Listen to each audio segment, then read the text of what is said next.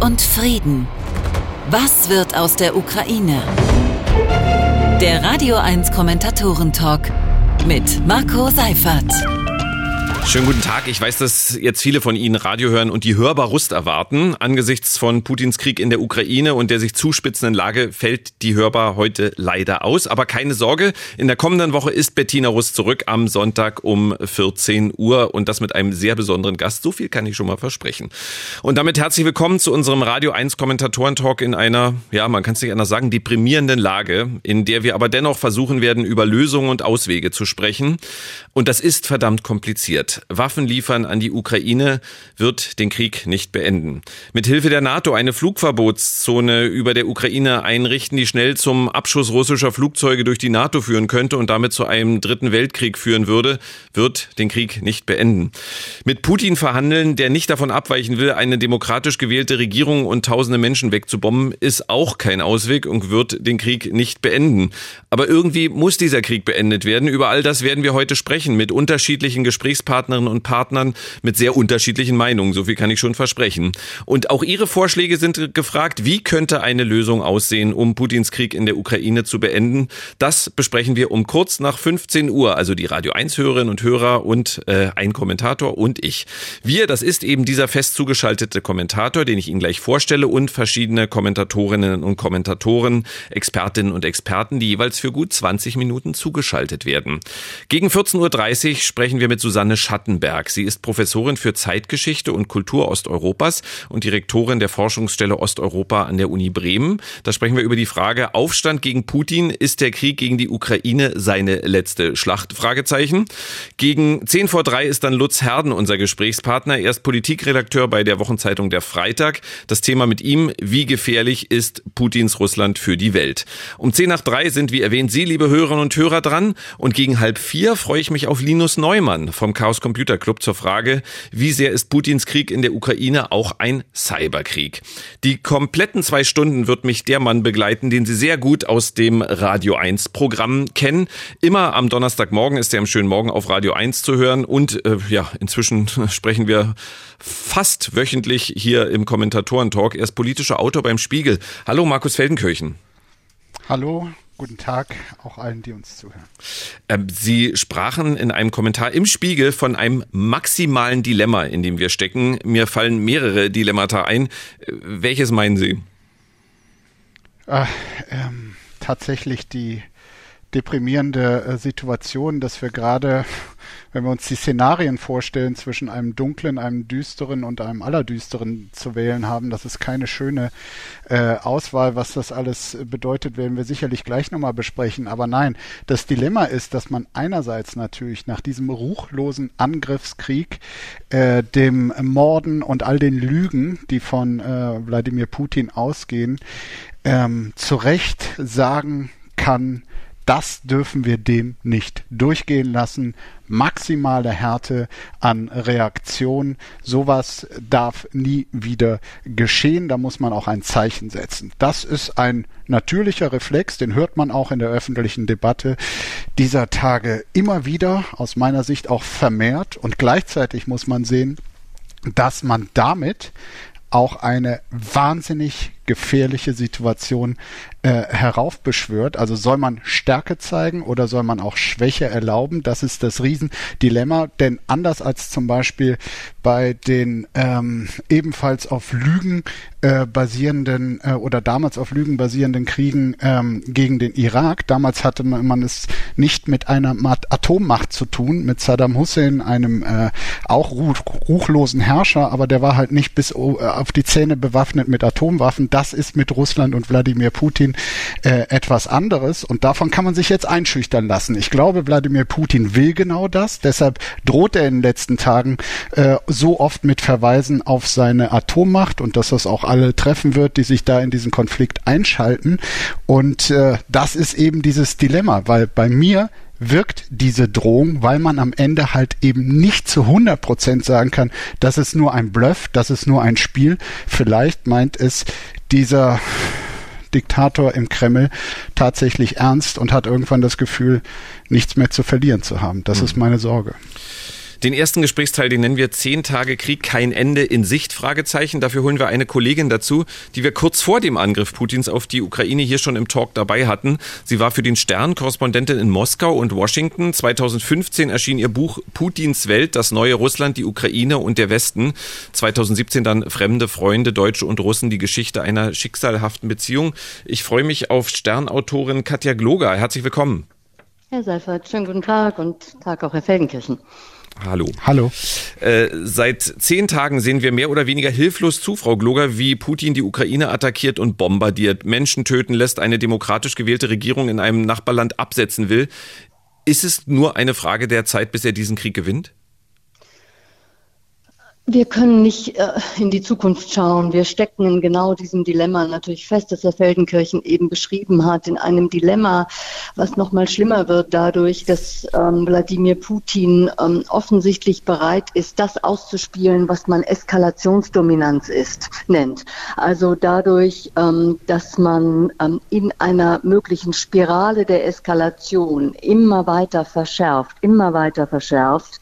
Ähm, versetzt man ja nicht nur ähm, andere Länder, den Westen, uns in Angst und Schrecken. Vor allen Dingen ähm, handelt es sich ja um einen Krieg gegen ein Land mit Millionen Flüchtlingen jetzt schon ähm, und all den Toten und ähm, all den Opfern. Und er scheint wirklich fest entschlossen zu sein. Seine Äußerungen der letzten Tage lassen daran keinen Zweifel. Er scheint fest entschlossen zu sein, äh, dort auch den militärischen Sieg davon zu tragen. Und damit werden wir umgehen müssen. Die EU, die NATO, die USA, alle haben geschlossen reagiert. Putin ist international isoliert. Harte Wirtschaftssanktionen treffen Russland. Mir fällt derzeit dennoch momentan kein Szenario ein, wie dieser Krieg enden könnte. Ihnen, Frau Gloger?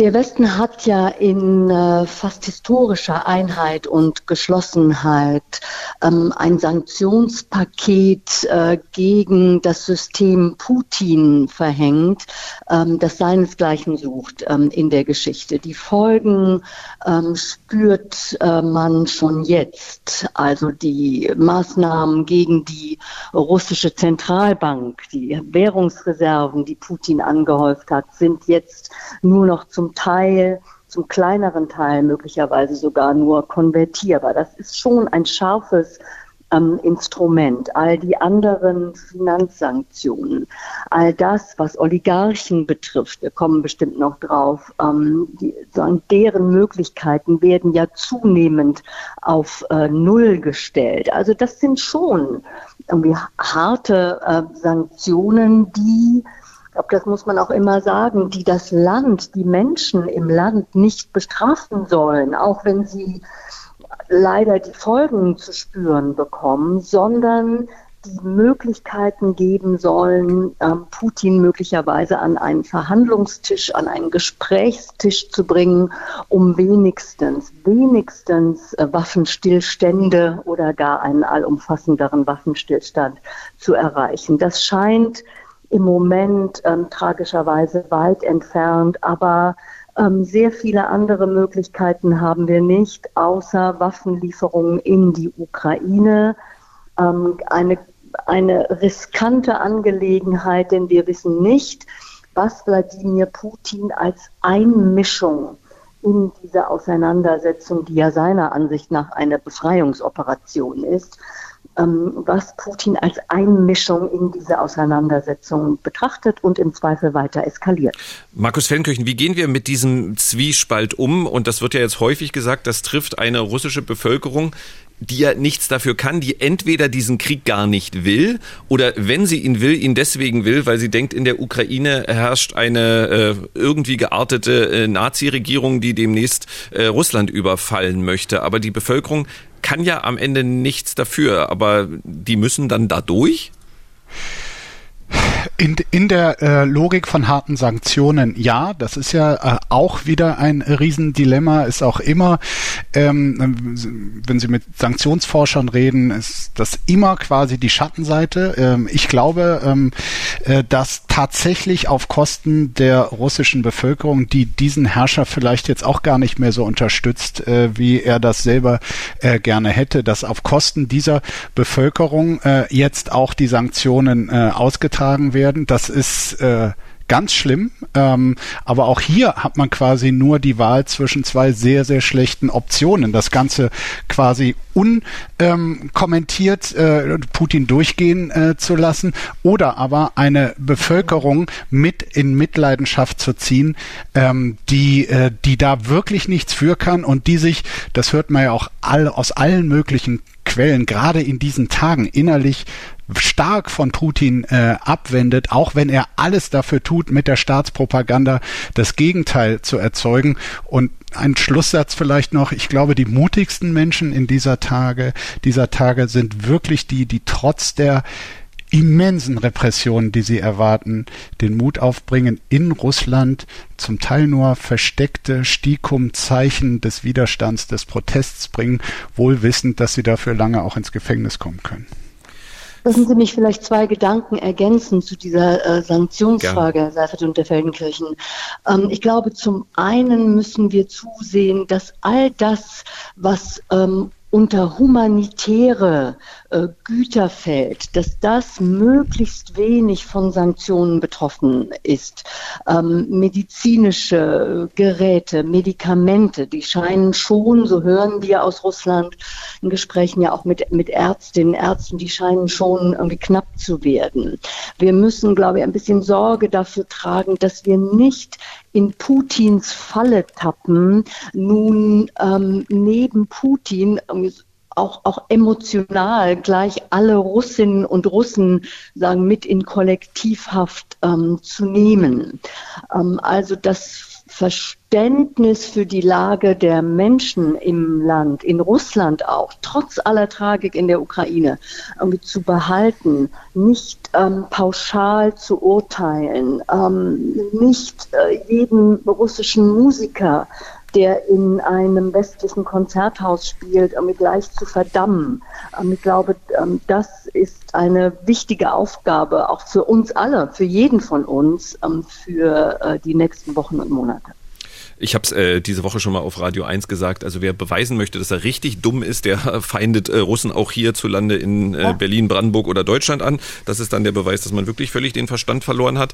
Also äh, da wir sprechen ja auch bewusst äh, hier von äh, Putins Krieg gegen die Ukraine, weil hm. wir ja keinerlei Vorstellung haben, äh, wie groß die Unterstützung in Russland ist. Sie ist sicherlich nicht so groß, wie Putin sich's vorstellt. Und da sind wir beim nächsten Punkt oder wie er es behauptet. Es ist aus mehreren Quellen zu hören, dass Putin damit gerechnet habe, dass dieser Krieg 48, maximal 72 Stunden dauern würde. Und auch, dass er davon ausging, dass weite Teile der ukrainischen Bevölkerung ihn jubelnd empfangen würden. Ich kann diese Quellen natürlich nicht bestätigen, ob die stimmen, aber äh, Markus Feldenkirchen vielleicht zuerst und äh, dann Frau Gloger. Ähm, glauben Sie, dass Putin am Ende seine eigene Propaganda geglaubt hat?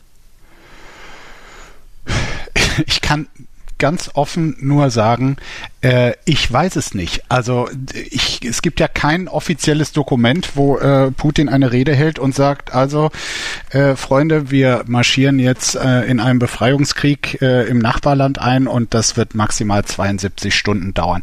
Das heißt, diese kolportierten Aussagen, Putin wäre davon ausgegangen, kann wiederum auch sehr geschickte Propaganda der Gegenseite sein, mhm. um ihn als Deppen letztlich sogar vor seiner eigenen Bevölkerung dastehen zu lassen. Es kursieren ja unzählige ähm, auch Ausschnitte auf Social Media, die zeigen also, dass äh, russische Soldaten keine Ahnung haben, dass ihnen überall der Sprit ausgeht. Also daraus könnte der Eindruck entstehen, sowohl Putin als auch die führenden russischen Militärs sind wirklich von vorvorgestern und haben keine Ahnung. Ich persönlich glaube das nicht. Und wenn Putin tatsächlich da von einem Durchmarsch ausgegangen ist, dann hätte er tatsächlich die, ähm, sagen wir mal, den, den, die Verbindung zur Realität verloren. Dann gibt es offenbar auch keine Leute mehr, die sagen, also Herr großer Vorsitzender, ähm, ich glaube nicht, dass die Mehrheit der ukrainischen Bevölkerung sie als Befreier empfindet und äh, sich freut, wenn die russischen Panzer dort aufrollen.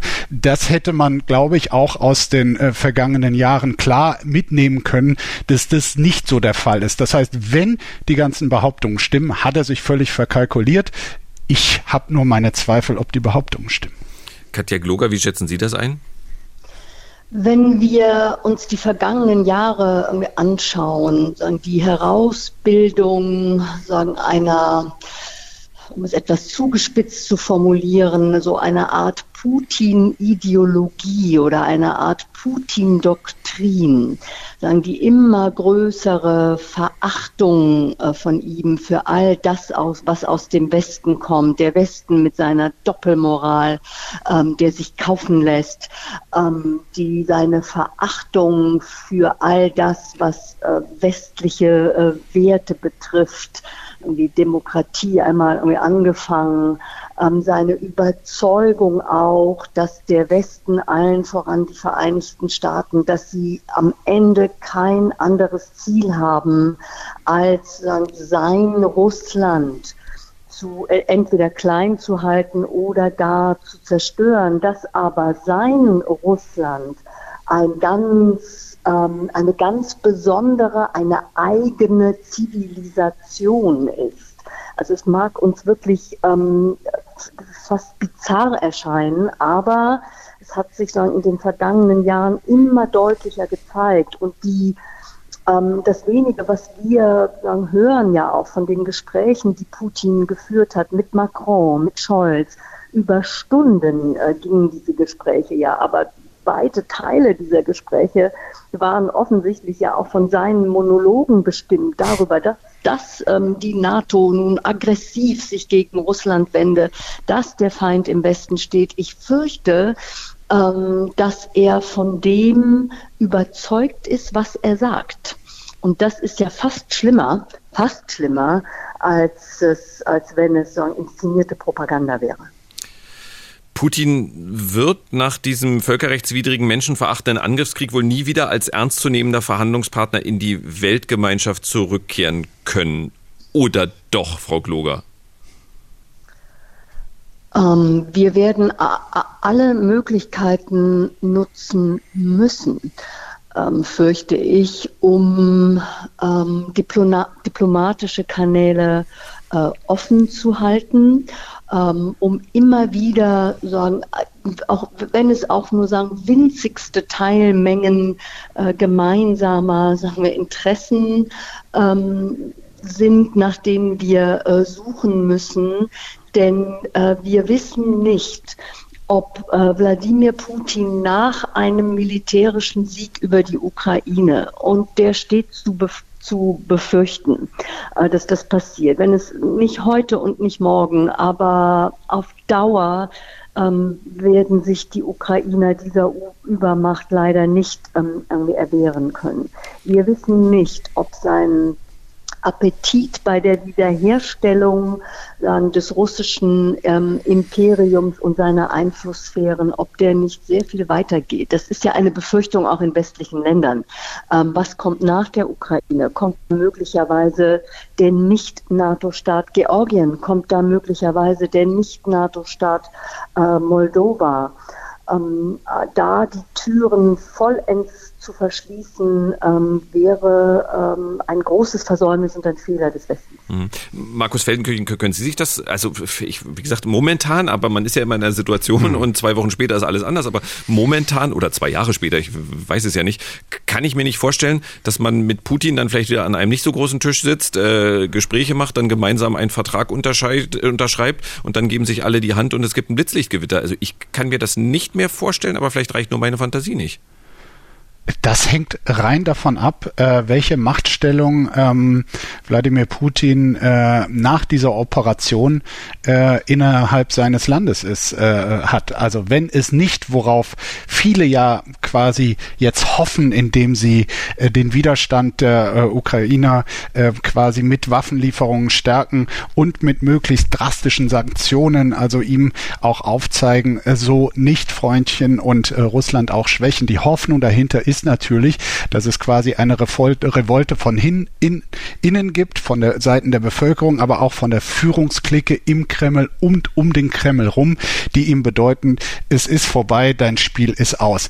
Ich glaube, die Wahrscheinlichkeit für dieses Szenario ist sehr, sehr gering, leider. Deshalb sollte man auch nicht unbedingt drauf setzen. Das heißt, wenn er jetzt oder in nächster Zeit quasi immer noch der unbestrittene Führer Russlands ist, dann wäre es doch Wahnsinn, nicht mit ihm dann auch zu reden. Und dieses Tabu, weil man äh, erschrocken ist aufgrund dieser mörderischen Ruchlosigkeit, äh, so hart das klingt, das ist, das ist die falsche Einstellung in der Außenpolitik, wo immer neu versucht werden muss, die bestmögliche oder die am wenigsten schlimmste Option auszuverhandeln. Und deshalb redet ja auch äh, Emmanuel Macron dieser Tage nach wie vor mit Putin. Wenn sich jeder beleidigt zurückzieht und sagt, das ist ein, äh, äh ein Verbrecher und ein Massenmörder, mit dem rede ich jetzt äh, einfach nicht mehr, weil es sich nicht gehört, dann ähm, äh, kapituliert man quasi vor der Situation und lässt nur noch größeres Leid und Schrecken zu. Deshalb, so paradox es klingt, natürlich wird auch dieser Tage mit ihm weiter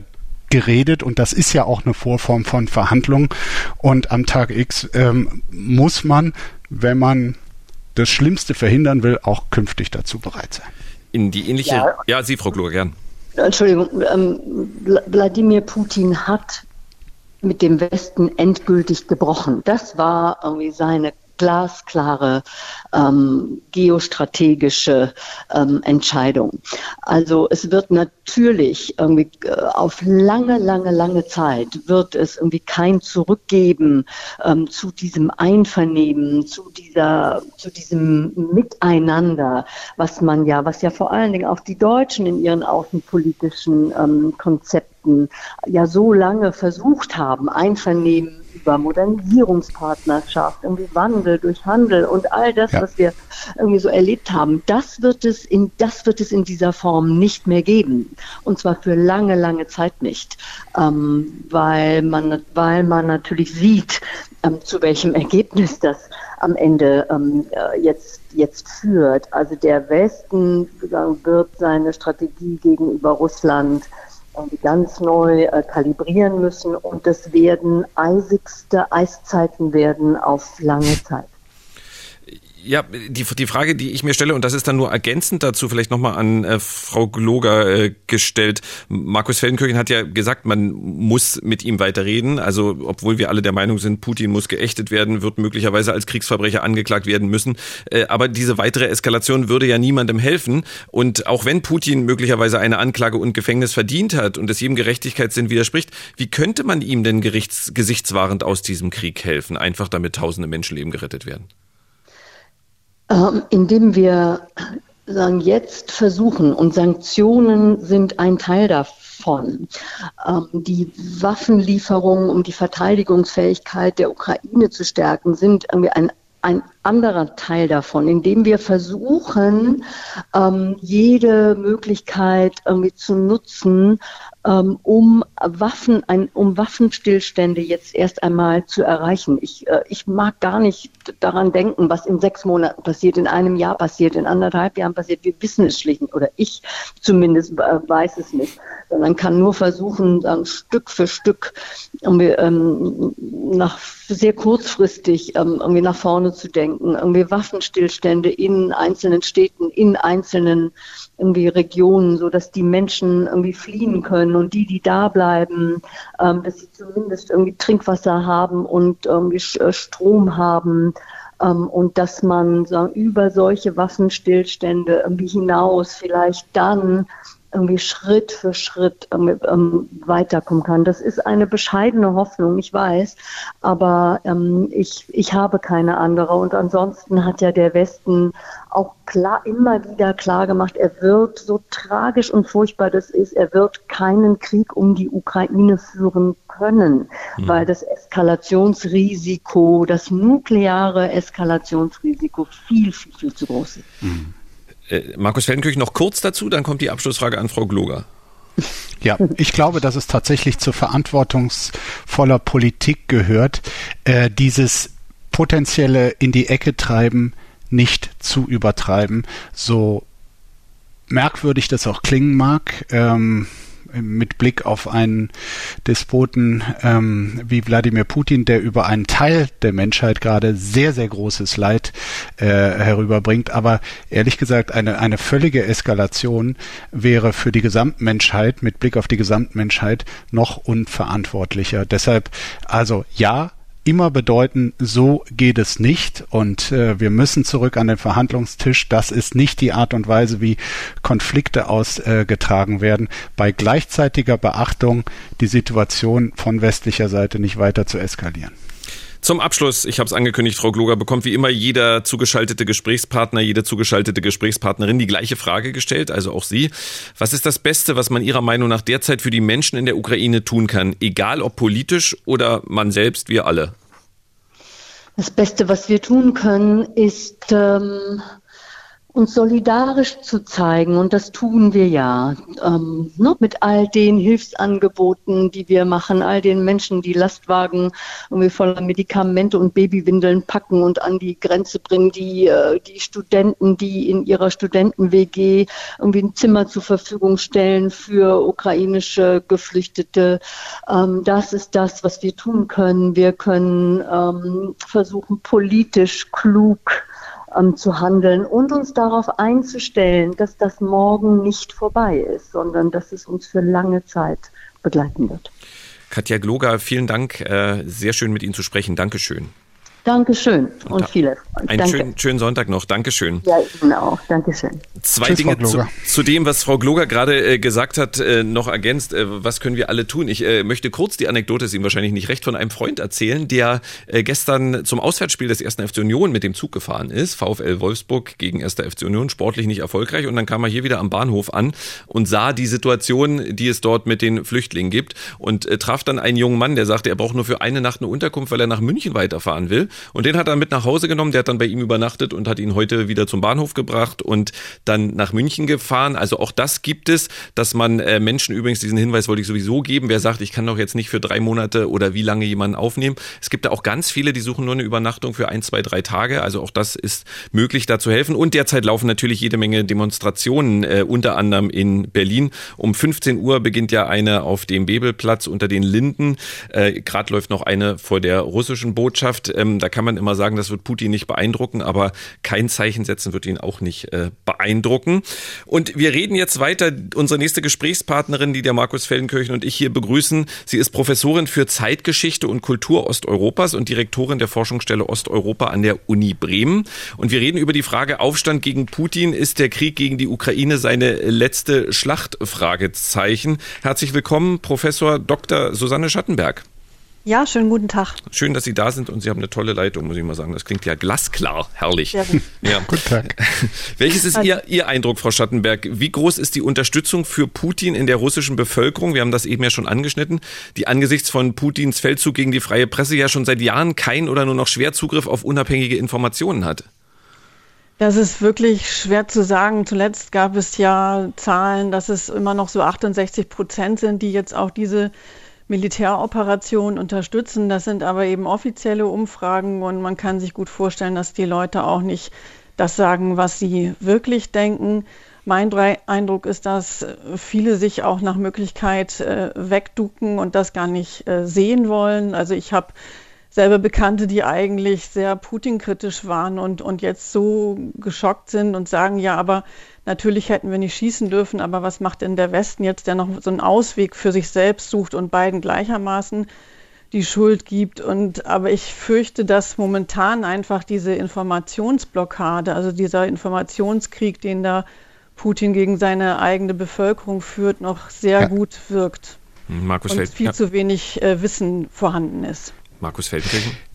Also das, was er da vorgestern äh, beschlossen hat, seine Führung, ähm, das äh, Gesetz für die Journalistinnen und Journalisten, nicht nur für die russischen, sondern auch für die ausländischen in Russland stationierten, das ist natürlich äh, der helle Wahnsinn und es zeugt davon, welche Angst er mittlerweile auch vor der eigenen äh, Bevölkerung hat. Er möchte die Wahrheit vor der eigenen Bevölkerung abschirmen. Deshalb äh, drohen Journalistinnen und Journalisten, wie gesagt, egal woher sie äh, kommen, 15 Jahre Haft, wenn sie äh, eine ganz schwammige Formulierung über die äh, Operationen des russischen Militärs äh, die Unwahrheit berichten. Sprich, man muss in der ähm, im Wording ähm, der russischen Propaganda-Staatsmedien irgendwie von Sonderaktion sprechen und äh, die einer Friedensmission dient.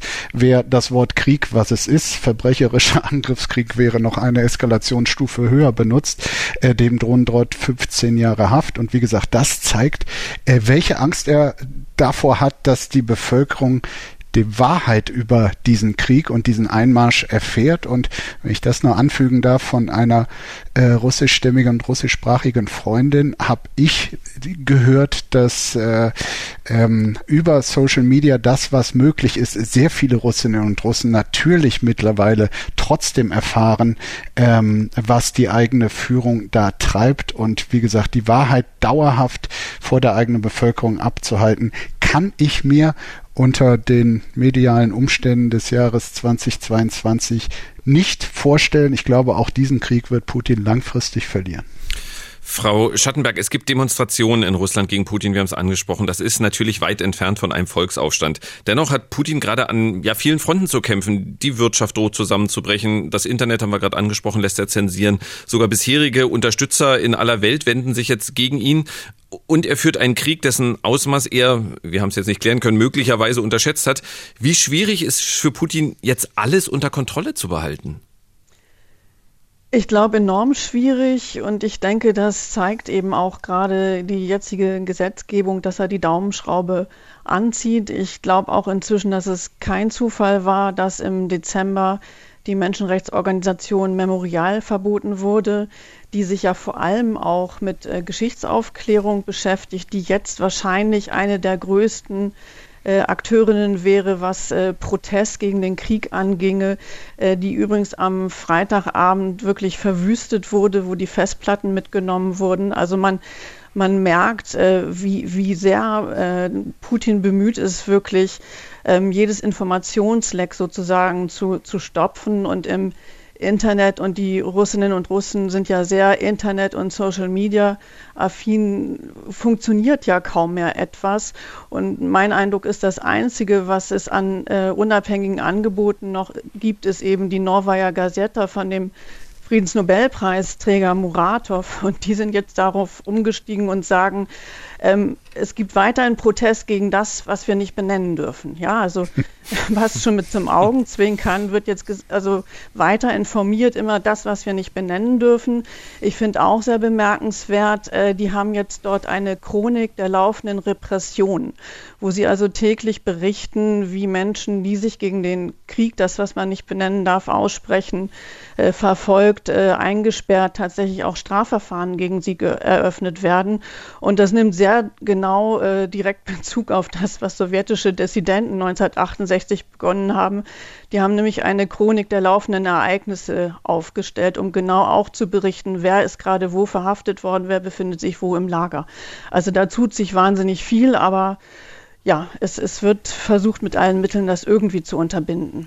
Ich bin gespannt, ob jetzt Schweigen ausbricht. Ich benenne nicht, wer die Frage als erstes beantwortet, aber ich stelle sie einfach mal. Für wie wahrscheinlich halten Sie, dass Putin äh, vom Kreml, also von eigenen Regierungsapparat gestürzt wird? Also ich möchte es mir wünschen. Und ich halte es in der momentanen Situation fast für die äh, größte Wahrscheinlichkeit, auch wenn, ich glaube, Frau Gloger vorhin gesagt hat, sie hält mhm. das für nicht sehr wahrscheinlich. Äh, denn die Frage ist, wer soll es denn sonst tun? Und die Befürchtung ist natürlich auch, dass dort niemand in seinem Sicherheitsrat gegen ihn vorgeht, weil es ihnen um die Ukraine zu tun ist, sondern einfach um, um Russland, das sich im freien Fall befindet, sowohl was die außenpolitische Situation angeht, als eben auch die, die innenpolitische und, und die die Bevölkerung äh, im Auge haben. Also von daher kann man da, finde ich, nur auf ein, ein Wunder hoffen, denn ich glaube, bis die Bevölkerung so weit informiert ist, also diese Informationsblockade gebrochen ja. ist und auf die Straße geht, das dauert zu lange. Markus Feldenkirchen? Ja, ich, ich halte es auch äh, eher im Bereich des äh, Wunders, zumindest jetzt kurzfristig auf äh, diesen Krieg in der Ukraine bezogen. Ja, ich glaube, langfristig wird hat Putin sich mit dieser Aktion ins Aus manövriert. Der Putinismus wird zu Ende gehen.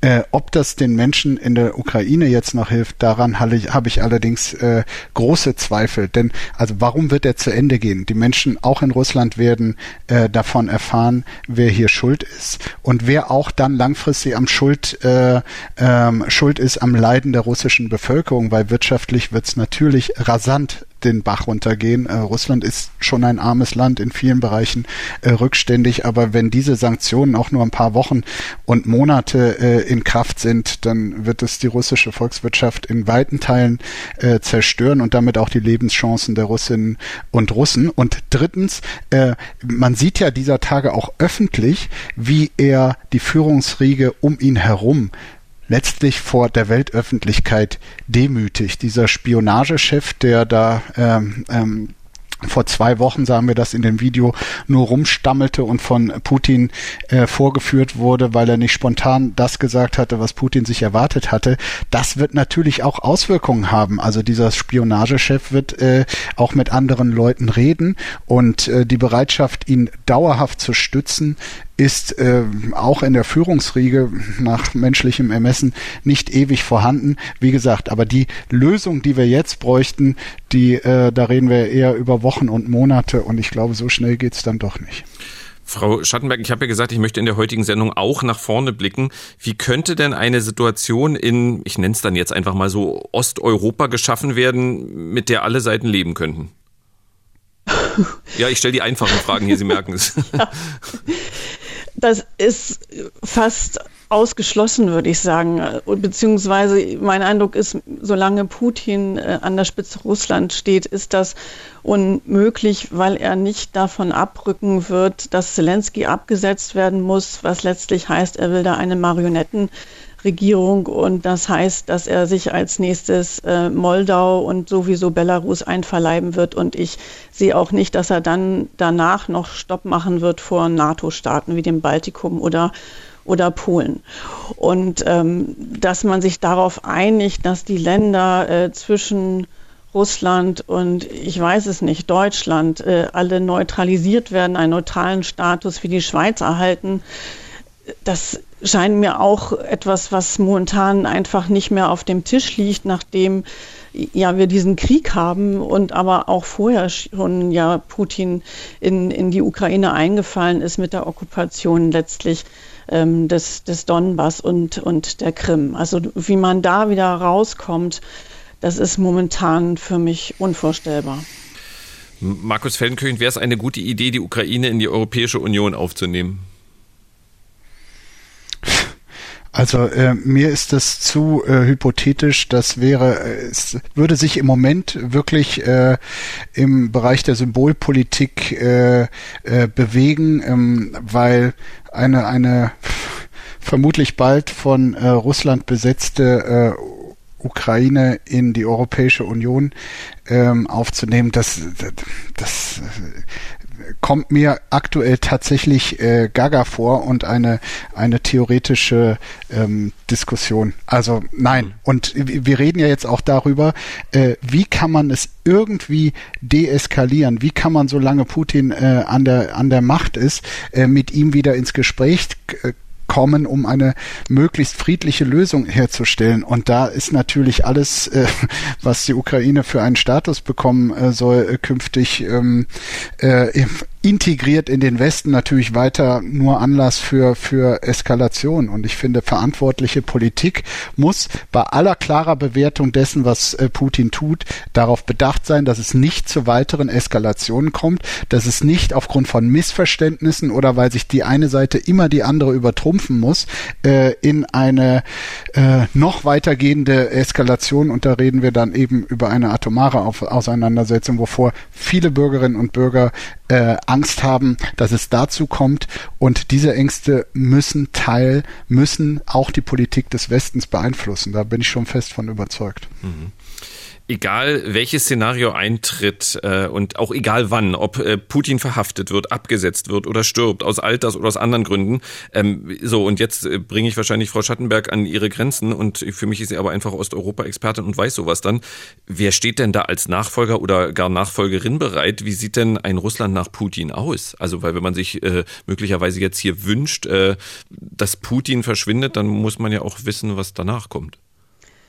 Ja, ich denke, das wäre wahrscheinlich so ein Prozess, der, der langsam an der Spitze in Gang, in Gang gesetzt würde und dann sich hoffentlich äh, friedlich, vermutlich rasend schnell und, und hoffentlich ohne Gewalt äh, fortsetzen würde. Also dass äh, jemand aus diesem Sicherheitsrat äh, übernimmt und äh, dann aber eben auch Wahlen angesetzt werden, die erstmals wirklich demokratische Wahlen wären. Und es gäbe ja Parteien, äh, man muss ja nur Nawalny wieder freilassen. Es gibt auch andere demokratische Parteien. Es würden hoffentlich viele Leute zurückkehren nach äh, Russland. Und ich denke, das Land hätte schon große Chancen, sich auch schnell wieder äh, zu demokratisieren und äh, zu einer ja wirklichen ähm, parlamentarischen Demokratie äh, mit einem Mehrparteiensystem äh, zurückzukehren. Also das halte ich überhaupt nicht für ausgeschlossen. Mhm.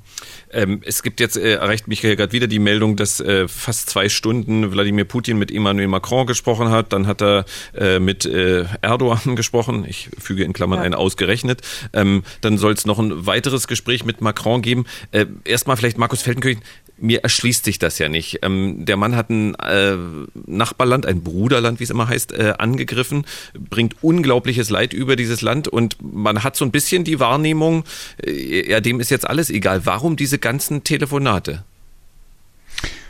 Äh, Frage aus Putins Sicht oder warum Macron das macht? Äh, nee, äh, Macron, das, das, das hat ja das haben ja genau Sie, Markus Feldenkirchen, gut begründet, dass man im Gespräch bleiben sollte. Mhm. Sondern aus, aus, aus, also mir, mir erschließt sich das nicht. Warum macht Putin das?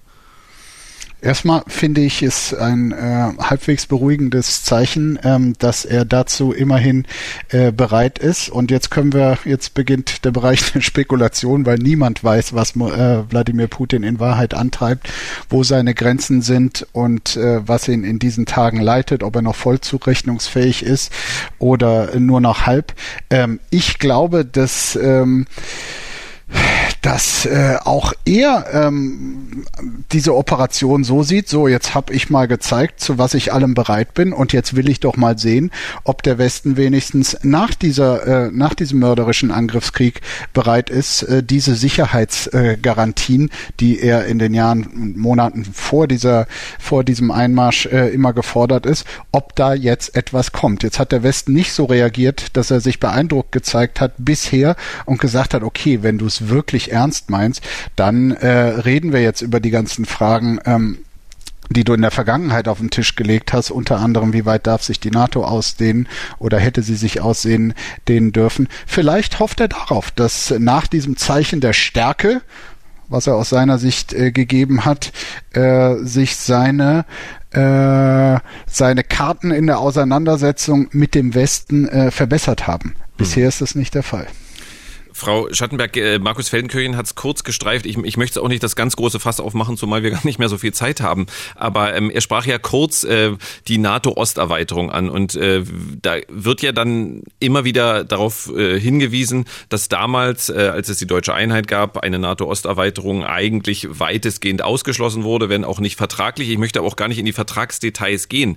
Ähm, die Situation ist, wie sie ist. Ähm, gibt es da irgendeine Möglichkeit, Russland, ich rede jetzt bewusst nicht von Putin, dann entgegenzukommen? Weil ich stelle mir vor, wenn da jetzt ein, ein, ein Reformer an die Macht kommen würde, sollte man dem ja auch den einen oder anderen Gefallen tun.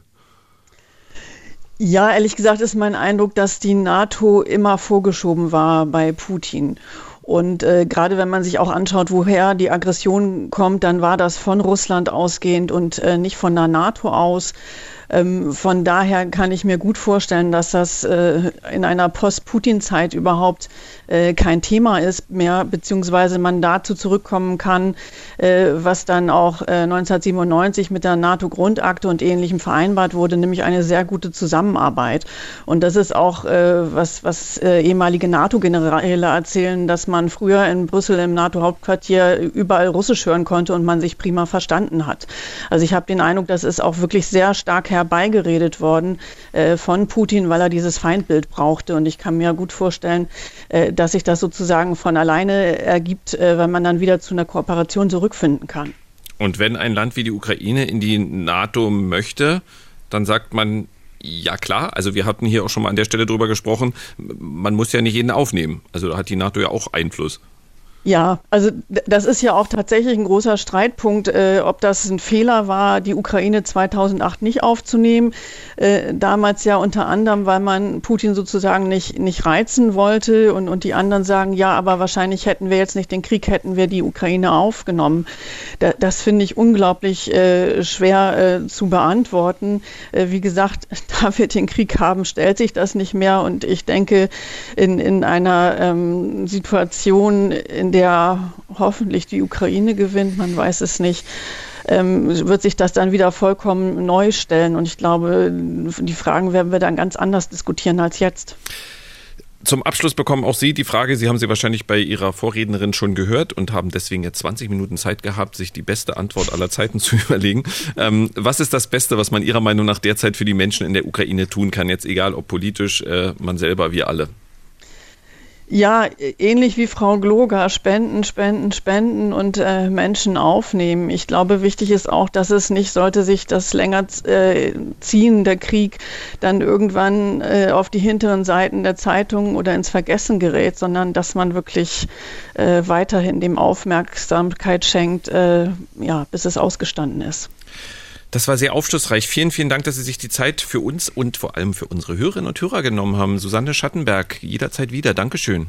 Sehr gerne. Einen schönen Sonntag noch. Ebenso, danke. Wiederhören. Schönen Sonntag. Tschüss. Tschüss. Ja, und äh, jetzt kommt der nächste Gesprächspartner, ähm, äh, auch ein, ein Mann, der einen ganz spannenden beruflichen Weg hingelegt hat. Äh, er ist schon seit vielen Jahrzehnten im Journalismus tätig. Er war der letzte Leiter der Hauptabteilung Nachrichtenjournale beim Fernsehen der DDR. Heute ist er Politikredakteur bei der Wochenzeitung Der Freitag. Guten Tag, Lutz Herden. Ja, ich grüße Sie. Schönen guten Tag. Ich gebe zu meiner Schande zu, dass ich bisher nicht viele Ihrer Beiträge kannte, obwohl Sie so viele geschrieben haben, habe in Vorbereitung auf die Sendung aber natürlich zahlreiche gelesen.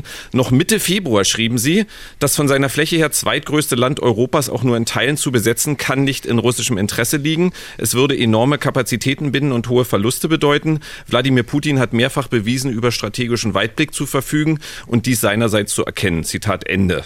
Ein anderes Ende Januar nennen Sie Ex-SPD SPD-Chef Sigmar Gabriel einen Einpeitscher, als er sagte, man müsse sich auf einen Krieg einstellen. Und dann noch Anfang Januar, da schrieben sie, es ist von kaum zu übertreffender Peinlichkeit, wie seit Wochen in Deutschland die politischen Mahlhefte für Russlandkunde mit den stets gleichen Farben bedacht werden. Und zwar, Putin will in der Ukraine einmarschieren, deshalb hat er an deren Grenze Zehntausende von Soldaten stationiert. Zitat Ende. Seien Sie mir nicht böse, aber da Sie selber von Peinlichkeit schrieben, ist es Ihnen jetzt peinlich, dass Sie Ihre Leserinnen und Leser derart in die Irre geführt haben? Naja, da haben Sie mich ja schön annotiert. Also gut. Ich, äh, ich habe Zitate von Ihren Texten vorgelesen. Ich glaubt, äh, dass Russland das machen wird, aus einem ganz einfachen Grund, weil die sich ja jetzt äh, deutlich abzeichnenden, vor allem politischen und wirtschaftlichen Kollateralschäden so äh, schwerwiegend sein würden, äh, dass man das einfach nicht riskiert und äh, ich habe natürlich auch immer darauf gehofft, Sie haben jetzt andere Sachen, äh, die ich auch geschrieben habe, äh, nicht zitiert, äh, dass es irgendwo ein äh, ja, niedrigschwelliges Agreement äh, mit der NATO gibt. Ich habe beispielsweise auch geschrieben, äh, dass man sich ja darauf einigen könnte, äh, dass es zunächst mal ein Moratorium äh, bei der ganzen Frage der Osterweiterung gibt. Also dass man beispielsweise sagt, äh, ja, äh, wir nehmen die Ukraine jetzt nicht auf, wir behalten uns das aber für später vor und äh, wir billigen Russland das zu. Und äh, das ist, hat nicht stattgefunden. Und ich glaube, wenn es da ein gewisses Einlenken gegeben hat, hätte, dann hätten wir vielleicht jetzt eine andere Situation. Mhm. Also äh, dieser Krieg ist zu verurteilen und äh, es ist vor allem furchtbar, äh, dass es einen solchen Zivilisationsbruch äh, im Europa des 21. Jahrhunderts gibt, unter dem also vor allem Zivilisten äh, zu leiden haben. Aber äh, ich muss mich jetzt nicht dümmer machen, als ich bin. Die Verantwortung dafür, dass sich die Dinge derartig zugespitzt haben, die liegt nicht nur bei Russland und die liegt nicht nur beim russischen Präsidenten. Sondern? Also dann, dann müssen wir es ja benennen. Ja, natürlich äh, bei der ganzen Politik, die die NATO äh, praktisch äh, seitdem die Osterweiterung 1999 begann, ähm, äh, betrieben hat. Äh, ich meine, äh, man kann doch nicht allen Ernstes der NATO Friedfertigkeit attestieren, die also mehrere Kriege geführt hat. Dazu gehört ja nicht nur Afghanistan, dazu gehört ja auch das Eingreifen in Libyen äh, 2011. Äh, dazu gehört äh, der Kosovo-Krieg, der, der Luftkrieg, der äh, damals gegen die Bundesrepublik äh, Jugoslawien geführt wurde äh, und so weiter. Äh, und ich habe ja, ich wurde ja hier schon zugeschaltet, als äh, Sie noch mit den vorherigen Gesprächspartnerinnen gesprochen mhm. haben. Äh, was dabei übersehen wird, äh, ist natürlich, dass äh, Russland eine extrem lange Landgrenze mit der Ukraine hat, die also äh, fast 2000 Kilometer beträgt, äh, die natürlich äh, für Russland, und ich glaube, das sagt nicht nur Putin, das sagen vor allem seine Militärs, äh, ein erhebliches Risiko ist, äh, sollte die, NATO, äh, sollte die Ukraine NATO-Mitglied werden und sollte die Ukraine äh, natürlich dann auch entsprechend aufgerüstet werden. Denn das würde sich natürlich immer in einem äh, direkten konfrontativen Verhältnis mit Russland vollziehen. Und Sie, Sie, also ich, ich will das dann schon ganz konkret machen. Ich, ich verstehe Ihren Punkt, aber also wenn NATO-Soldaten in der Ukraine stehen, würden die als nächstes Russland angreifen, glauben Sie? Nein, es ist doch nicht nur äh, das Szenario des Angriffs. Es geht doch vor allem darum, dass man damit natürlich ähm, Druck ausüben kann, dass, dass, dass äh, Russland sozusagen äh, natürlich äh, in einer völlig anderen Situation ist und, und seine äh, Großmachtbestrebungen äh, nur noch im begrenzten Maße wahrnehmen könnte, wenn es letzten Endes äh, auch äh, die Ukraine in der NATO gäbe. Ich meine, alle anderen äh, mittelosteuropäischen Staaten, bis auf wenige Ausnahmen, die alle auch teilweise an Russland grenzen, nicht alle, aber doch relativ viele, sind ja bereits alle auch in der NATO. Also ich meine, äh, wer würde sich da nicht in gewisser Weise eingekreist fühlen? Und die NATO äh, unterhält ja nun nicht gerade freundschaftliche Beziehungen mit Russland. Hm. Ähm, Markus Feldenkirchen, ich würde Sie gerne dazu holen und ähm, ich hm. finde, äh, da, da, hat der Herrn ja einen, einen spannenden Punkt. Äh, trotzdem irritiert mich immer was, wenn man darüber so diskutiert. Also ähm, ich, ich muss jetzt nicht alle aufzählen, ich zähle mal drei, vier auf. Anna Politkovskaya in Moskau erschossen, Alexander Litvinenko in London vergiftet, Alexei Nawalny vergiftet, als er den Giftanschlag überlebt hat, eingesperrt, Sergei Skripal und seine Tochter Julia in London vergiftet. Dann haben wir noch äh, den äh, Tschetschenen Changushvili, der mitten in Berlin erschossen wurde. Diese Liste ist weit, aber wir alle konnten seit Jahren miterleben, wie skrupellos Putin agiert und dennoch haben eine derartige Eskalation noch vor einem halben Jahr, äh, und das geht jetzt da nicht um Herrn Herden, die allermeisten ja nicht kommen sehen. Ich meine nicht nur die, die Relativierer wie Sarah Wagenknecht, Matthias Platzek und Manuela Schwesig, sondern auch diejenigen, die Putin zwar als Diktatoren, Menschenfeind und Verbrecher erkannt haben, aber dennoch einen solchen Angriffskrieg nicht haben kommen sehen. Markus Feldenkirchen, wie konnte das passieren, dieses Unterschätzen?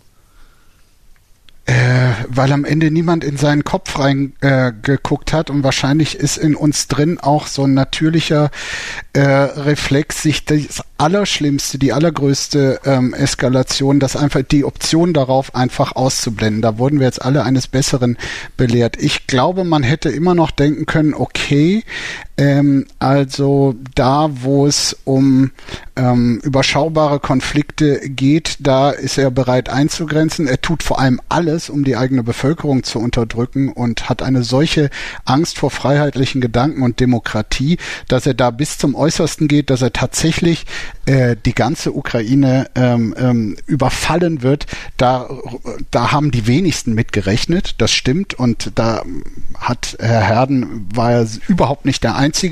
Äh, wo er vielleicht schon irgendwie eine Sonderstellung hatte, ist äh, wirklich alle anderen als, als peinlich darzustellen oder wirklich auch persönlich zu diskreditieren, die zumindest die Möglichkeit äh, im Hinterkopf hatten. Da haben sich also viele wirklich am starken linken oder auch rechten politischen Spektrum, äh, finde ich, zu weit aus dem Fenster gelehnt. Aber das ist jetzt vergossene Milch. Wir sind alle eines Besseren äh, äh, belehrt worden. Ich möchte allerdings in dem Kontext der Debatte auch nochmal sagen, man kann über die Fehler bei der NATO-Osterweiterung reden. Und dass die NATO sich nach Osten erweitert hat, ist auch jederzeit aus russischer Sicht ein Anlass für schlechte Stimmung, für Konflikte, für äh, Missstimmung. Würde ich jederzeit akzeptieren und ich weiß auch nicht, ob die Strategie der NATO so klug war. Ist aber jetzt zwei Wochen nach Beginn dieses mörderischen Angriffskrieges immer noch zu äh, auf den Tisch zu legen, zu sagen, na ja, aber die Fehler des Westens, das darf man jetzt in der aktuellen Debatte auch nicht außer Acht lassen. Das finde ich ehrlich gesagt schon äh, äh, wirklich realitätsverfälschend, weil selbst wenn die NATO-Osterweiterung äh, Erweiterung ein Fehler war, gibt es 0,000 Rechtfertigung für das, was Putins Russland gerade macht. Herr Herden dazu. Ja, ich habe mich ja nicht in dieser Richtung geäußert, aber ähm, ich, was soll denn jetzt? Das kam doch von Ihnen, was, was der Hinweis auf denn, die Was nützt uns denn, äh, dass wir Russland jetzt zum Paria-Staat äh, stempeln? Es ist ein, ein riesengroßes Land. Wir müssen ja in irgendeiner Weise äh, weiter äh, letzten Endes damit leben. Und ich glaube nicht, äh, dass das System Putin äh, so schnell verschwindet. Was, was jetzt meines Erachtens Not tut, äh, ist, dass man ganz schnell zu einem Waffenstillstand in der Ukraine kommt. Es gibt ja jetzt diese, diese Initiative ähm, des, des israelischen äh, Premierministers äh, Naftali Bennett und äh, dass man dann zu Verhandlungen kommt. Und äh, lassen Sie mich noch eines dazu sagen, das wird Ihnen jetzt sicherlich auch nicht gefallen und das können Sie dann auch sofort wieder kontern. Äh, natürlich muss man sich doch über einig, eines im Klaren sein. Wenn der amerikanische Präsident Anfang Dezember erklärt, äh, dass amerikanische Truppen nicht in der Ukraine kämpfen werden, dann heißt das auch, dass natürlich äh, die NATO nicht in der Ukraine und für die Ukraine kämpfen wird. Spätestens dann hätte man äh, auch seitens der ukrainischen Regierung sich um eine Deeskalation bemühen müssen, im Interesse der eigenen Leute. Ja, und, äh, und wo hat, äh, ähm, ich, ich, ich, ich, frag, ich, ich, möchte das gern zu Ende, ich möchte das gern zu Ende hören. Ich möchte nur, nur an der Stelle, weil ich weil ich wirklich nicht verstehe, äh, äh, wo hat denn die ukrainische äh, Regierung eskaliert? Zumal, auch das kann ich Ihnen nicht ersparen, es sich dann natürlich schon wieder so anhörte, als hätte auch die Ukraine eine Teilschuld an diesem Angriffskrieg.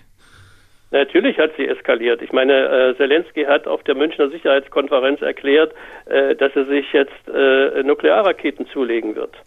Äh, das ist, äh, das ist natürlich äh, im Prinzip, wenn man so will, eine Bedrohung auch für das, das, muss, das kann man doch nicht von der Hand weisen.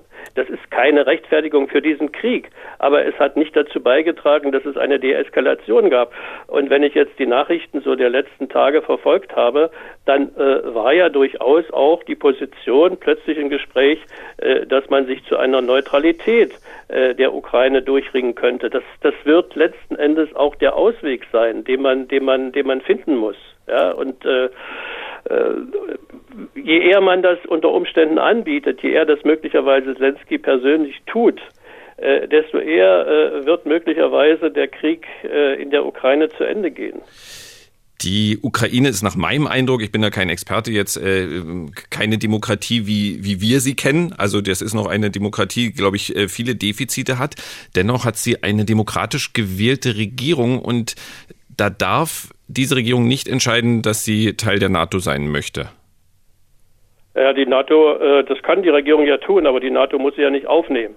Es hat ja, es hat ja nie das klare Signal gegeben, äh, dass man äh, einfach aus bestimmten Gründen sozusagen des Ausgleichs, der Vernunft, des Augenmaßes jetzt darauf verzichtet, um die Konfrontation mit Russland nicht weiter auf die Spitze zu treiben. Das heißt nicht, dass ich den Krieg akzeptiere, keineswegs. Aber man muss doch realistisch sehen, dass es immer Möglichkeiten gegeben hätte, äh, diese wirklich brisante Situation äh, in irgendeiner Weise zu entschärfen. Und da ist nichts passiert. Ich meine, die, die doch relativ maximalistischen Positionen Russlands, die also mit diesen Vertragsentwürfen äh, geäußert worden äh, sind, äh, die waren doch meines Erachtens auch ein Angebot, um sich auf einem äh, darunter liegenden Level möglicherweise zu einigen. Es hätte vielleicht einfach ein kleines Entgegenkommen geben können, äh, um das, äh, was sich jetzt abzeichnet und was jetzt stattgefunden hat, zu verhindern. Markus Feldenkirchen dazu? Ja, also gerne. Ich meine, äh, letztlich ist, kommt doch von Herrn Herden immer wieder der Hinweis darauf, aber schau mal auf den Fehler mit der Osterweiterung und äh, da hat alles seinen Ursprung genommen, als gäbe es dann eine logische Gedankenkette. Gleichzeitig verurteilt er den Angriffskrieg, aber ich glaube, zu allem, was Sie jetzt genannt haben, was die Ukraine oder die NATO im Vorfeld hätten tun können, um den äh, die, die grollenden Russen äh, mit ihrer ähm, militärischen Stärke zu besänftigen, das geht ja von der falschen Prämisse aus. Also natürlich hat die NATO das Recht gehabt, sich nach, nach Osten auszuweitern. Es waren äh, die Wünsche der jeweiligen Staaten, auch aus ihrer Erfahrung mit Sowjetrussland und Unterdrückung, die es in dieser Zeit gab. Das konnte man ja niemanden ernsthaft äh, absprechen. Und für mich wäre das quasi eine präventive Kapula Kapitulation gewesen, wenn äh, quasi alle darauf verzichtet hätten, wo sie wirklich einen nachvollziehbaren Wunsch nach hatten. Ja, und äh, wo sind wir jetzt damit gelandet? Ja, also damit haben meine, Sie wirklich das, das, das Dominanzverhalten doch, äh, meine, Putins akzeptiert. Das kann man doch nicht, okay. kann man doch nicht allen Ernstes als, als eine erfreuliche Entwicklung betrachten, Tut ja auch dass niemand. wir jetzt eine, eine solche militärische Auseinandersetzung mitten in Europa haben. Ich, ich weiß nicht, ob Sie das gerade gehört haben, als Markus Feldenkirchen dann noch sagen, also ähm, Sie haben da, damit das Dominanzverhalten von Putin akzeptiert, weil äh, man hätte einfach zurückhaltender sein sollen gegenüber seinem Dominanzverhalten, dann hätten wir die Situation nicht. Ist Ihre Position so richtig zusammengefasst? Die ist so richtig zusammengefasst, ja. Und das heißt. Ich meine, also, und äh, das ja? ist ja nun wahrlich, bin ich ja nun, ich bin ja hier nur äh, sozusagen ein normaler Zeitungsredakteur. Es gibt ja nur eine Reihe von hochkarätigen äh, Sicherheitspolitikern und so weiter. Äh, ich habe gerade letztens da Herrn von Donani interviewt, die das im Prinzip genauso sehen. Also sie sagen, das ist der Kardinalfehler gewesen, äh, der also Anfang 1990 äh, begonnen hat.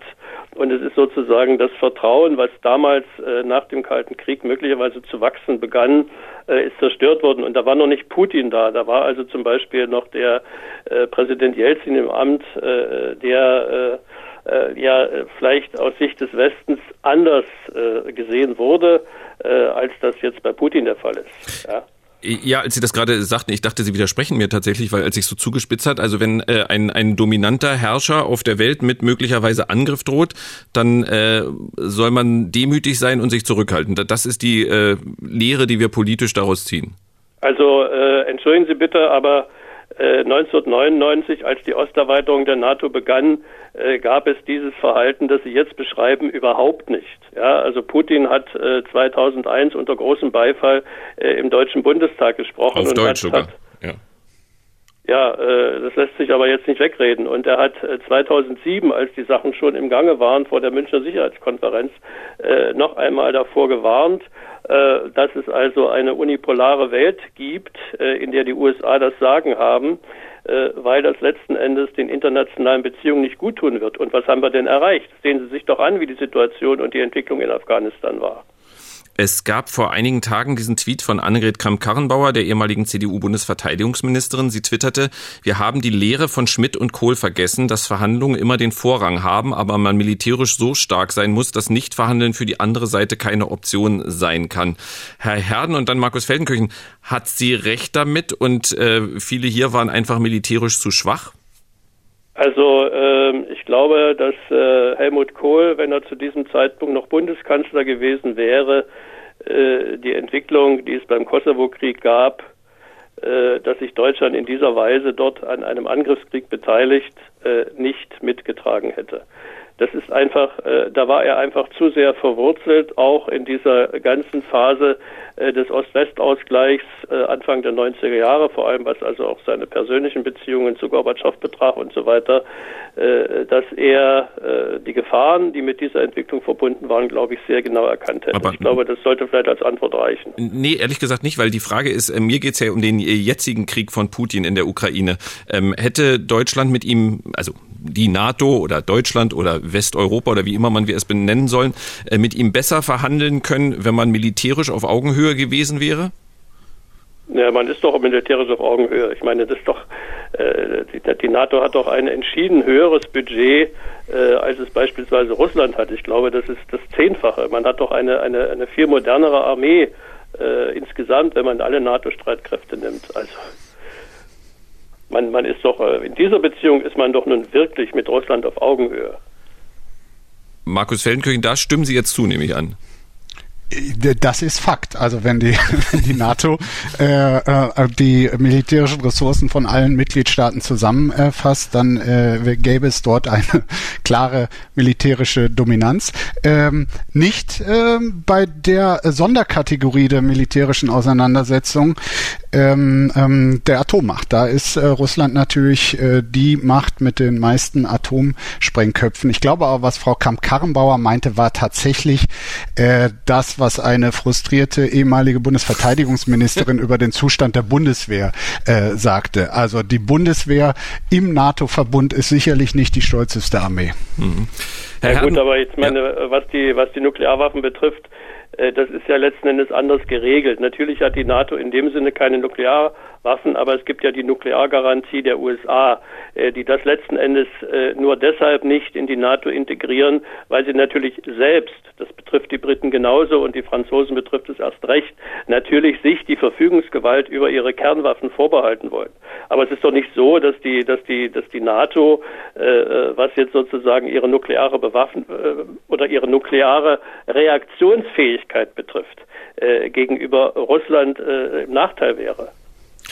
Zum Abschluss, wir sind äh, an, schon, schon wieder am Ende der Zeit angekommen, 15.10 Uhr, schon wieder 20 Minuten rum, bekommt aber, Sie haben es ja dann gehört, weil Sie gesagt haben, Sie haben vorher zugehört, ähm, die Frage, was auch an Sie, Herr Herden, was ist das Beste, was man Ihrer Meinung nach derzeit für die Menschen in der Ukraine tun kann, jetzt unabhängig davon, ob Sie was Politisches antworten wollen oder wir alle, jeder von uns? Äh, ich glaube, das Beste wäre, ähm, äh, dass man sich sofort zu Verhandlungen mit Russland entschließt äh, auf äh, höchster Ebene und dass man ganz schnell den Krieg beendet. Dadurch, dass es diese Verhandlungen gibt. Ich glaube, das kann auch nicht durch irgendwelche internationale Vermittlung ersetzt werden, so wie das klingt, vielleicht im Moment doch ist. Das klingt ja jetzt so, als äh, sei der Westen äh, törichterweise die letzten Wochen und Monate nicht zu Verhandlungen mit Putin äh, bereit gewesen, der das ja die ganze Zeit gewollt habe. Ich meine, die Gespräche gab's ja äh, und äh, Macron und äh, Scholz reden auch dieser Tage mit Putin. Also ja, es hat doch aber äh, keinerlei substanziellen Fortschritt gegeben. Es ist doch wirklich äh, also Verhandlungen, in denen man Putin Recht gibt, das wäre es. zugestanden worden, äh, was die russische Seite äh, aus ihrer Sicherheitslage heraus gefordert hat. Also ich wiederhole nochmal, weil Sie das glaube ich auch nicht gehört haben. Markus Feldenkirchen sagte, äh, unter Verhandlungen verstehen Sie also, äh, dass man Putin Recht gibt. Das verstehe ich, das verstehe ich überhaupt nicht darunter. Äh, Verhandlungen sind immer irgendwo auf einen Kompromiss aus. Aber äh, nicht mal das äh, war ja letzten Endes in den vergangenen Wochen in irgendeiner Weise erkennbar. Herr Herden, äh, er ist Politikredakteur vom Freitag. Äh, Sie können, äh, da der Freitag da sehr spendabel ist, online auch seine Artikel lesen. Ich habe mir auch einige durchgelesen, wie Sie ja gehört haben. Vielen Dank und ich wünsche Ihnen noch einen schönen Sonntag. Ja, danke. Ciao. Tschüss. Ja, und jetzt sind Sie dran, liebe Hörerinnen und Hörer. Und die Frage, ich habe sie ja vorhin schon mal angekündigt, unter 0331 70 99 111. Und das ist wirklich eine ganz konkrete Frage. Ich möchte nämlich gerne nach vorne gucken. Wie könnte eine Lösung aussehen, um Putins Krieg Krieg in der Ukraine zu beenden. Also nach vorne geblickt, wie könnte eine Lösung aussehen, um Putins Krieg in der Ukraine zu beenden? Dass sie da nicht die perfekte Antwort haben, das ist schon klar. Um diese bemühen sich auch Menschen, die größere Expertinnen und Experten sind, die sogar größere Experten als Markus Feldenkirchen sind, was es tatsächlich geben soll. 0331 70 99 111. Wie könnte eine Lösung aussehen, um Putins Krieg in der Ukraine zu beenden? Und äh, alle Telefonleitungen glühen. Grün und als erstes ist die Kerstin dran. Hallo Kerstin, grüß Sie. Ja, hallo. Hallo. Ähm, die Frage ist, äh, wie man zu einer Lösung kommt. Genau. Ich, ich glaube, man muss Kompromisse machen, äh, die man kaum vertreten kann. Also äh, es sind ja viele auch in meinem Umkreis so dermaßen enttäuscht von Russland äh, und hätten das nie für möglich gehalten. Ich bin also froh, dass die ganze Zeit äh, sehr defensiv mit Waffenlieferungen und so weiter umgegangen wurde, weil nur so konnte man zeigen, äh, wie aggressiv jetzt wirklich die russische Seite ist. Ich glaube, äh, wenn uns das nicht gelingt, äh, dann wird Putin auch in den anderen baltischen Ländern Russen mobilisieren. Und ich habe nicht die Hoffnung, dass ähm, trotz Zugang zu allen westlichen Informationen alle Russen unsere Sichtweise teilen. Also deswegen denke ich, man muss da wirklich Kompromisse über die Schmerzgrenze hinaus machen, damit es überhaupt möglich wird. Und das ist so ungerecht, dass ich Sie jetzt da in die Enge treibe, weil ich es auch nicht beantworten könnte, Kerstin. Aber was ist denn der Kompromiss, den man Wladimir Putin anbieten könnte? Weil natürlich äh, finde ich auch in jedem Streit wäre gut, wenn man einen Kompromiss findet. Also hm, ja, ja, ja.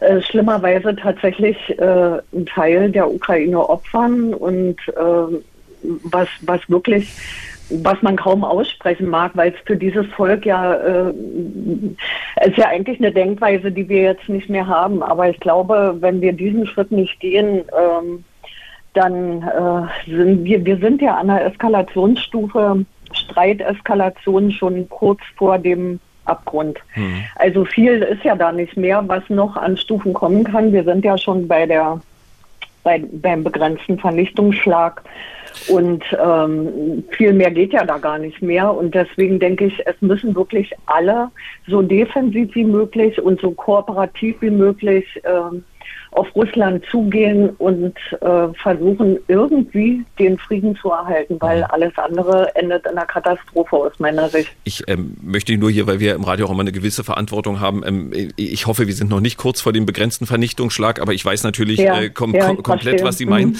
Und ja. Kerstin, ich danke Ihnen für Ihren Anruf und äh, das, äh, wie Sie mit sich ringen und sagen, man muss Sachen machen, die man kaum aushält. Ähm, das äh, war sehr nachvollziehbar und gut Ihnen zuzuhören, wie Sie da auch mit sich äh, ringen und sagen, was kann man tun, was kann man nicht tun. Dankeschön. Ja, sehr gerne. Tschüss, schönen Sonntag trotz Tschüss. allem noch. Dankeschön. Na ähm, klar. Und jetzt ist als nächstes der Jens an der Reihe. Grüße Jens. Hallo. Hallo, guten Tag. Ja. Genau, also meiner Meinung nach, und das ist auch schon das Gefühl, was ich die ganzen letzten Tage jetzt hatte, ähm, ödet mich dieses ähm, Schwarz-Weiß-Denken eigentlich an. Also dieses, ich bin der Meinung, dass es ein Kompromissvorschlag sein könnte und auch deeskalierend, wenn ernsthaft mal drüber nachgedacht wird, ob das überhaupt noch äh, zukunftsweisend ist. Also NATO und der Osten oder NATO und Russland oder früher NATO und Warschauer Pakt.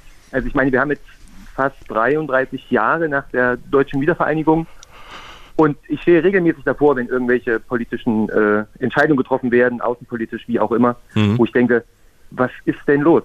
Also ich kann das jetzt sehr naiv, ist das natürlich. Ich bin ja nicht im Tagesgeschäft, politischen Tagesgeschäft verankert oder so, aber als Normalbürger frage ich mich da manchmal ähm, auch natürlich, was vielleicht ähm, der Redakteur von dem Freitag, den habe ich nicht so ganz verstanden, das konnte ich auch nicht so alles nachvollziehen, aber so ein bisschen habe ich daraus gehört, ähm, dass es logischerweise äh, Kritik an der USA gibt oder an dem Vorgehen an der NATO, was überhaupt nicht den Krieg rechtfertigt, überhaupt nicht. Und jetzt das Ziel sein kann, noch, also die NATO zu vergrößern, weiß ich nicht. Ich würde eher sagen, lasst doch mal alle an einen Tisch und sagen, mhm. brauchen wir eigentlich nicht was anderes. Äh, guter Punkt, Jens. Ähm, dafür danke ich Ihnen. Ich äh, wollte nur noch mal, also äh, ist ja auch ein bisschen da, dass wir ein bisschen Kontroverse hier haben, deswegen stelle ich dann auch kontroverse Fragen. Ähm, ja. wenn, wenn Sie sagen, äh, Sie, Sie können dieses Schwarz-Weiß-Denken nicht mehr hören, das, ist das ein Hund gewesen? Nee, nee, hier ist gerade okay, was okay. ähm, äh, Sie, Sie können dieses Schwarz-Weiß-Denken nicht mehr hören. Das, äh, mir fällt das natürlich, und da geht es natürlich nie um Russen. Ich war selber ja. äh, zweimal in Russland, ja. ich war sogar in Russland liiert, also äh, alles, äh, äh, ich habe wirklich äh, null Vorbehalte gegen das russische Volk. Aber ähm, in diesen Tagen hat ein Land oder in diesem Fall Putin die Ukraine angegriffen. Definitiv. Da gibt's jetzt, also ja. da ist mit Schwarz-Weiß nee. halt so ein bisschen schwierig, weil da, da gibt's gerade in den Momenten eindeutig genau. Schuldigen. Ne? Nee, das meine ich damit überhaupt nicht. Also ich verurteile das zutiefst. Ich äh, sitze manchmal da, mir kommen die Tränen. Ich kann das alles nicht verstehen. Ich finde, das ist der Präsident, ich möchte ihn gar nicht mehr Präsident nennen. Wladimir Putin gehört abgesetzt, die ganze Riege ins Gefängnis, wie auch immer. Also mhm. definitiv, da muss, äh, das kann, also würde ich jetzt auch nicht durchgehen lassen. Es ist trotzdem, wenn ich das sage, merke ich auch, schwer was soll ich, was, was soll genau. werden? Ich, ich genau. erwarte, habe auch nicht Definitiv. erwartet, dass nee, jetzt hier sieben Menschen anrufen und die perfekte Lösung. Fall. Äh, jetzt kommt genau. noch eine schlechte Nachricht für Sie. Jetzt müssen Sie sich noch kurz mit Markus Feldenkirchen auseinandersetzen. Okay. Was ist denn, wenn, wenn, wenn Jens sagt, ähm, früher gab es Warschauer Pakt und NATO, jetzt gibt's NATO, dann gibt's Russland. Ähm, brauchen wir das eigentlich alles noch? Naja, rückblickend sagen das ja äh, sehr, sehr viele, dass da äh, nach äh, der Wende eine Chance vertan wurde, äh, mhm. etwas Drittes Gemeinsames äh, zu schaffen. Ähm, man muss allerdings auch daran erinnern, dass quasi die, die Gespräche zwischen den NATO-Mitgliedern und Russland äh, mal in einem ganz anderen Kontext stattgefunden haben. Es stimmt, Russland fühlte sich äh, verschaukelt, weil sie glaubte, rund um die Wendezeit äh, Zusagen zumindest mündlicher Natur ähm, bekommen zu haben, dass es keine Ostausdehnung gab. Mhm. Zehn Jahre später sahen das auch russische Vertreter, auch Wladimir Putin, äh, auch anders. Da gab es Assoziierungsabkommen, da gab es äh, ganz viel Gemeinsamkeit. Naja, und dann äh, ging es tatsächlich aus russischer Sicht wieder in die andere Richtung. Da hat auch George W. Bush einen gewissen äh, Anteil äh, gehabt. Ja, und ja. jetzt sind wir in einer Situation, wo ich es immer noch für wünschenswert hielte, dass das mhm. alles äh, anders gelaufen wäre. Aber ich glaube, dass sich die NATO jetzt hinstellt und sagt, äh, Herr Putin, äh, wir haben darüber nachgedacht, wir lösen uns auf und würden gerne mit ja. Ihnen an einen Tisch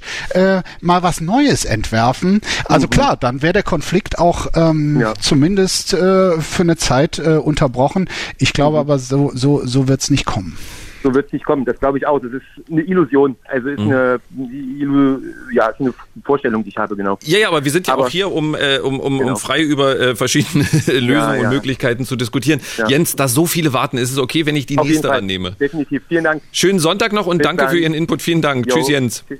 Tschüss. Und dann ist jetzt, wir bleiben beim Buchstaben J, als nächstes Judy dran. Grüß Sie, hallo. Ja, hallo, guten Tag. Ja, wie könnte eine ähm, Lösung aussehen, um Putins Krieg in der Ukraine zu beenden? Wie alle Vorredner, ob Journalisten und auch die schon durchgekommen sind, ist es meine persönliche Meinung. Ähm, ich bin fest davon überzeugt, dass wenn Argumente ausgehen, Waffen geliefert werden, dass das das Schlechteste ist, was es gibt. Und ich weiß nicht, wo ich das gelesen habe, ähm, dass dann gesagt wurde, also diese Panzerabwehrraketen sollen aus alten DDR-Beständen sein und man wüsste gar nicht, ob die noch funktionieren. Na, was für ein Zynismus wäre das denn? Ja, also das habe ich gelesen. Ja, ich, ich habe ähnliches äh, äh, gelesen, ähm, dass die in einem katastrophalen Zustand sind. Ja, Wahrscheinlich genau. habe ich es bei Markus Feldenkirchen sogar gelesen. Aber Sie sagen, also äh, Waffenlieferung an die Ukraine derzeit ist eine schlechte Idee. Verstehe ich das richtig? Ja, ich meine, es ist wie auch alle. Ich kann mich dem nur anschließen. Es ist ein Wahnsinn, dieser Krieg und für die Zivilbevölkerung hundertprozentig. Aber er wird doch durch Waffenlieferung, wird doch ein Krieg nur verlängert, so brutal sich das anhört und vielleicht auch aus meinem Mund ein bisschen zynisch. Ja, man kann wirklich nur das auf humanitäre Ebene diesen Leuten geholfen wird, dass die rauskommen, die Kinder, die Alten, die Frauen erstmal. Und ähm, ja, es muss alles dafür getan werden, dass beide Seiten sauber in einen Waffenstillstand erstmal kommen, mal Luft holen, was ich jetzt auch mache. Ja, ähm, ich, äh, Entschuldigung, ich, äh, ich würde gerne den Markus Feldenkirchen dazu hören, weil ich höre immer, wenn er schwer atmet, dann will er was dazu sagen. Ja. Manchmal atme ich auch nur einfach so schwer. Aber ähm, ja, ich glaube, bei dieser Position wird schon ausgeblendet, dass es hier einen Aggressor gibt, der an all dem, äh, äh, was skizziert wurde, derzeit zumindest noch kein äh, Interesse hat. Also da ja. schnellstmöglicher Waffenstillstand, mhm. super, fände ich auch klasse und verhandeln. Aber wenn eine Seite erkennbar keine Lust dazu hat und die Sache immer mehr eskaliert, indem er mittlerweile mhm. auch Städte, die Wohnviertel äh, durchbombt und noch nicht mal ja. gestern sich an einen vereinbarten fünfstündigen Waffenstillstand, damit eben das geschieht, was sie sich wünschen, dass zumindest Frauen und Kinder aus äh, Städten wie Mariupol äh, herauskommen. Nicht mal daran wurde sich gehalten. Also diese Einseitigkeit, das ist halt sehr, sehr schwer, dann mit Appellen zu kommen, mhm. wenn klar ist, die eine Seite schert sich zumindest gerade einen Dreck darum. Judith, noch ja, kurz dazu und dann kommen weitere. Ja, ich wollte noch sagen, und der zweite Gesichtspunkt, der ähm, äh, der mir noch eingefallen ist, ist ja, denn, dass ja auch viele Freundschaften zwischen Russen und Ukrainern bestehen. Das darf man ja auch nicht vergessen. Meine Idee wäre, die intelligenten Leute, die selber denken können und den Kopf einschalten, in der ähm, in, in Russland zu unterstützen, dass sie sich trauen, gegen den Putin aufzustehen und zu sagen, so nicht, mein Freund, was machst du uns alles kaputt? Denn wenn ich den einen Schriftsteller jetzt bloß mal ungefähr, meinst du, die Russen wollen Krieg? Nein, wollen sie nicht. Mhm. Ja, Ju also ja. Ja, Judith, vielen Dank für Ihre Denkanstöße. Ich ähm, versuche immer viele ranzunehmen, deswegen ja, und die Leitung sind voll. Auf jeden Fall. Dann äh, danke für Ihre Meinung und Ihnen auch noch einen schönen Sonntag. Ebenso. Tschüss. Tschüss. Dann ist jetzt als nächstes an der Reihe, also die Petra kommt auch noch versprochen, äh, dann ist jetzt die Stefanie an der Reihe. Hallo Stefanie. Ja, hallo. Grüß Sie. Ja, wie könnte eine Lösung aussehen, äh, wenn Sie dazu was sagen wollen? Ja, ich würde gerne was dazu sagen, weil es mich wie wahrscheinlich jeden voll mitnimmt und für mich ist der Herr Putin einfach nur ein Verbrecher und wenn ihm niemand sagen kann, dass er auf der Stelle das beenden muss, dann muss er auf der Stelle in irgendein Gefängnis und das muss irgendjemand durchziehen, weil es, es ist einfach so, so Wahnsinn. Und was dieser Herr von diesem Magazin vorhin gesagt hat, dass die Ukraine da die Mitschuld trägt, das hat mich so aus der Fassung gebracht. Äh, nur um, also ich, ich trete immer ungern nach, aber Sie können es jetzt einmal ja. sagen, Luzerden äh, vom Freitag, aber er kann sich nicht mehr werden, aber sa sagen Sie kurz Ihre Meinung dazu. Ja, es hört sich so schlimm an, weil es möchte doch niemand Krieg. Und das ist genau, also ich, für mich war der Vergleich ja, denn wenn ein Mörder sagt, na, ich hätte die Frau ja nicht umgebracht, wenn sie sich hätte freiwillig vergewaltigen lassen. Also das kann man doch nicht so sagen. Der Putin muss einfach weg, der muss ins Gefängnis und es muss sofort aufgehört werden. Hm. Äh, Markus Feldenkirchen dazu? Ja, aber wie, wie ja, die, die, Frage ja, wie. weiß ich auch nicht. Es muss halt ja. jemand machen. Ich weiß auch nicht wie. Hm. Wenn es jemand wüsste, wie, dann wäre es ja schon beendet wahrscheinlich, aber hm. er muss halt zur Vernunft kommen. Der Mensch muss zur Vernunft kommen. Hm. Stefanie, äh, wie, wie wir alle äh, sind auch Sie äh, ratlos und die, die Ratlosigkeit war gut anzuhören. Ähm, und ja, wir haben gehört, was Sie sich wünschen. Vielen Dank. Ja, bitte. Dann einen schönen Sonntag noch, Stefanie. Wünsche ich Ihnen auch. Tschüss. Danke, tschüss. Jetzt hatte ich versprochen, dass Petra noch rankommt. Grüße, Petra. Ja, hallo. Hallo. Ähm, ich, ich, also meiner Meinung nach, ähm, also ich würde es halt sinnvoll finden, wenn aus der Ukraine wirklich eine neutrale Zone werden würde.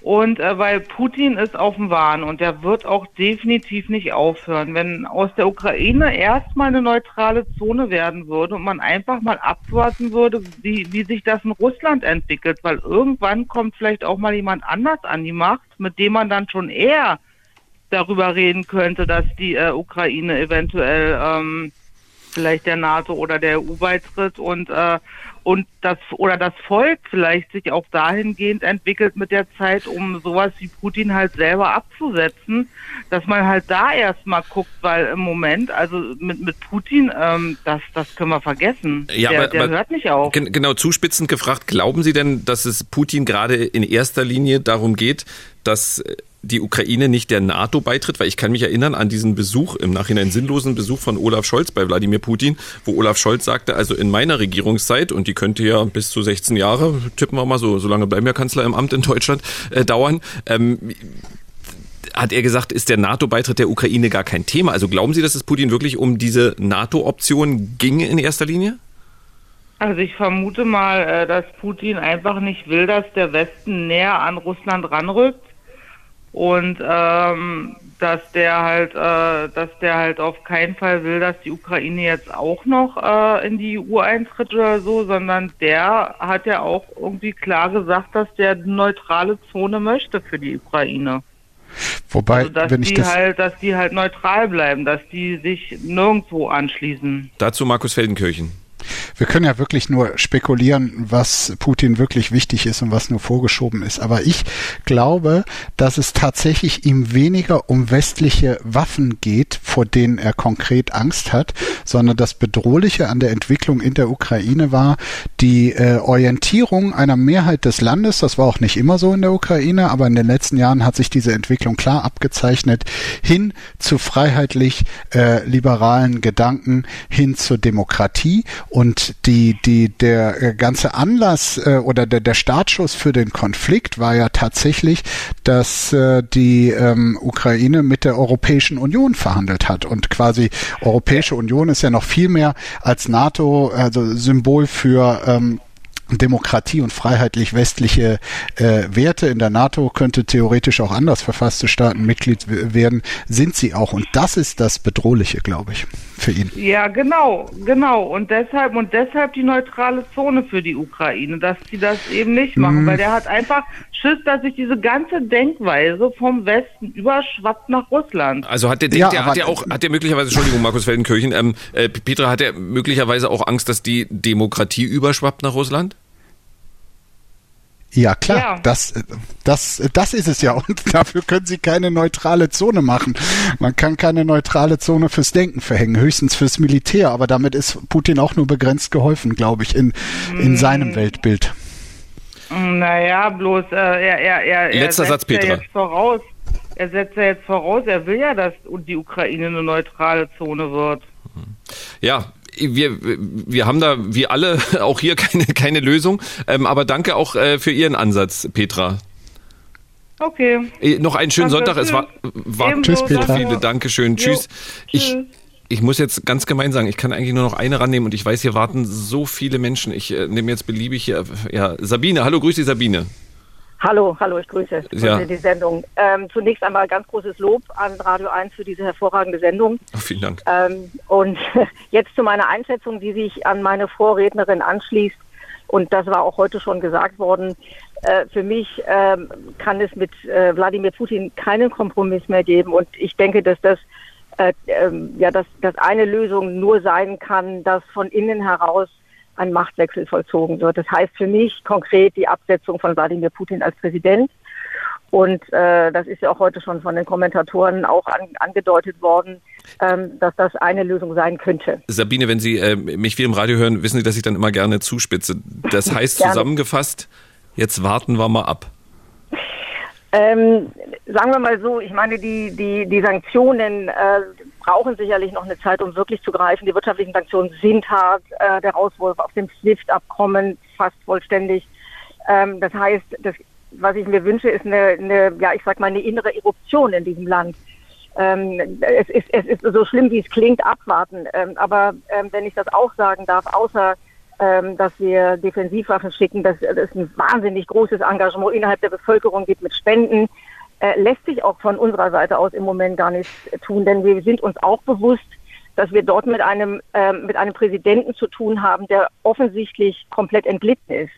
Und äh, wie wollen Sie mit ihm äh, dann noch konstruktiv ein Gespräch führen? Ich sehe das nicht. Und auch die Versuche von Herrn Macron, wenn ich das sagen darf, äh, wir möchten mal bitte nicht vergessen, dass er eben eine Wahl vor der Brust hat. Also es ist sicherlich auch mit einer Motivation von ihm jetzt wirklich da alles zu versuchen, was gut ist, aber es ist eben auch natürlich mit, mit, einem, mit einem Hintergrund. Für, für, mich ist an dem Punkt allerdings tatsächlich, also jetzt aus deutscher Sicht natürlich Macron ja. überhaupt nicht spannend, sondern äh, wie wir ja. ja. schon mal gesagt hatten, dass äh, Putin, äh, das hatte Markus Feldenkirchen gesagt, ich möchte mich jetzt nicht mit fremden Federn schmücken hier, ähm, dass sich Wladimir Putin überhaupt noch die Zeit nimmt, mit Macron oder anderen zu reden. Das ist ja schon mal auf jeden Fall ein gutes Zeichen. Markus Feldenkirchen, ähm, Sabine, bleiben Sie noch kurz bei uns. Ähm, ich weiß, dass, dass Sabine es jetzt auch nicht toll findet, aber ist das das Einzige, was wir haben jetzt? Humanitär helfen und ansonsten abwarten in der Hoffnung, dass Putin stürzt?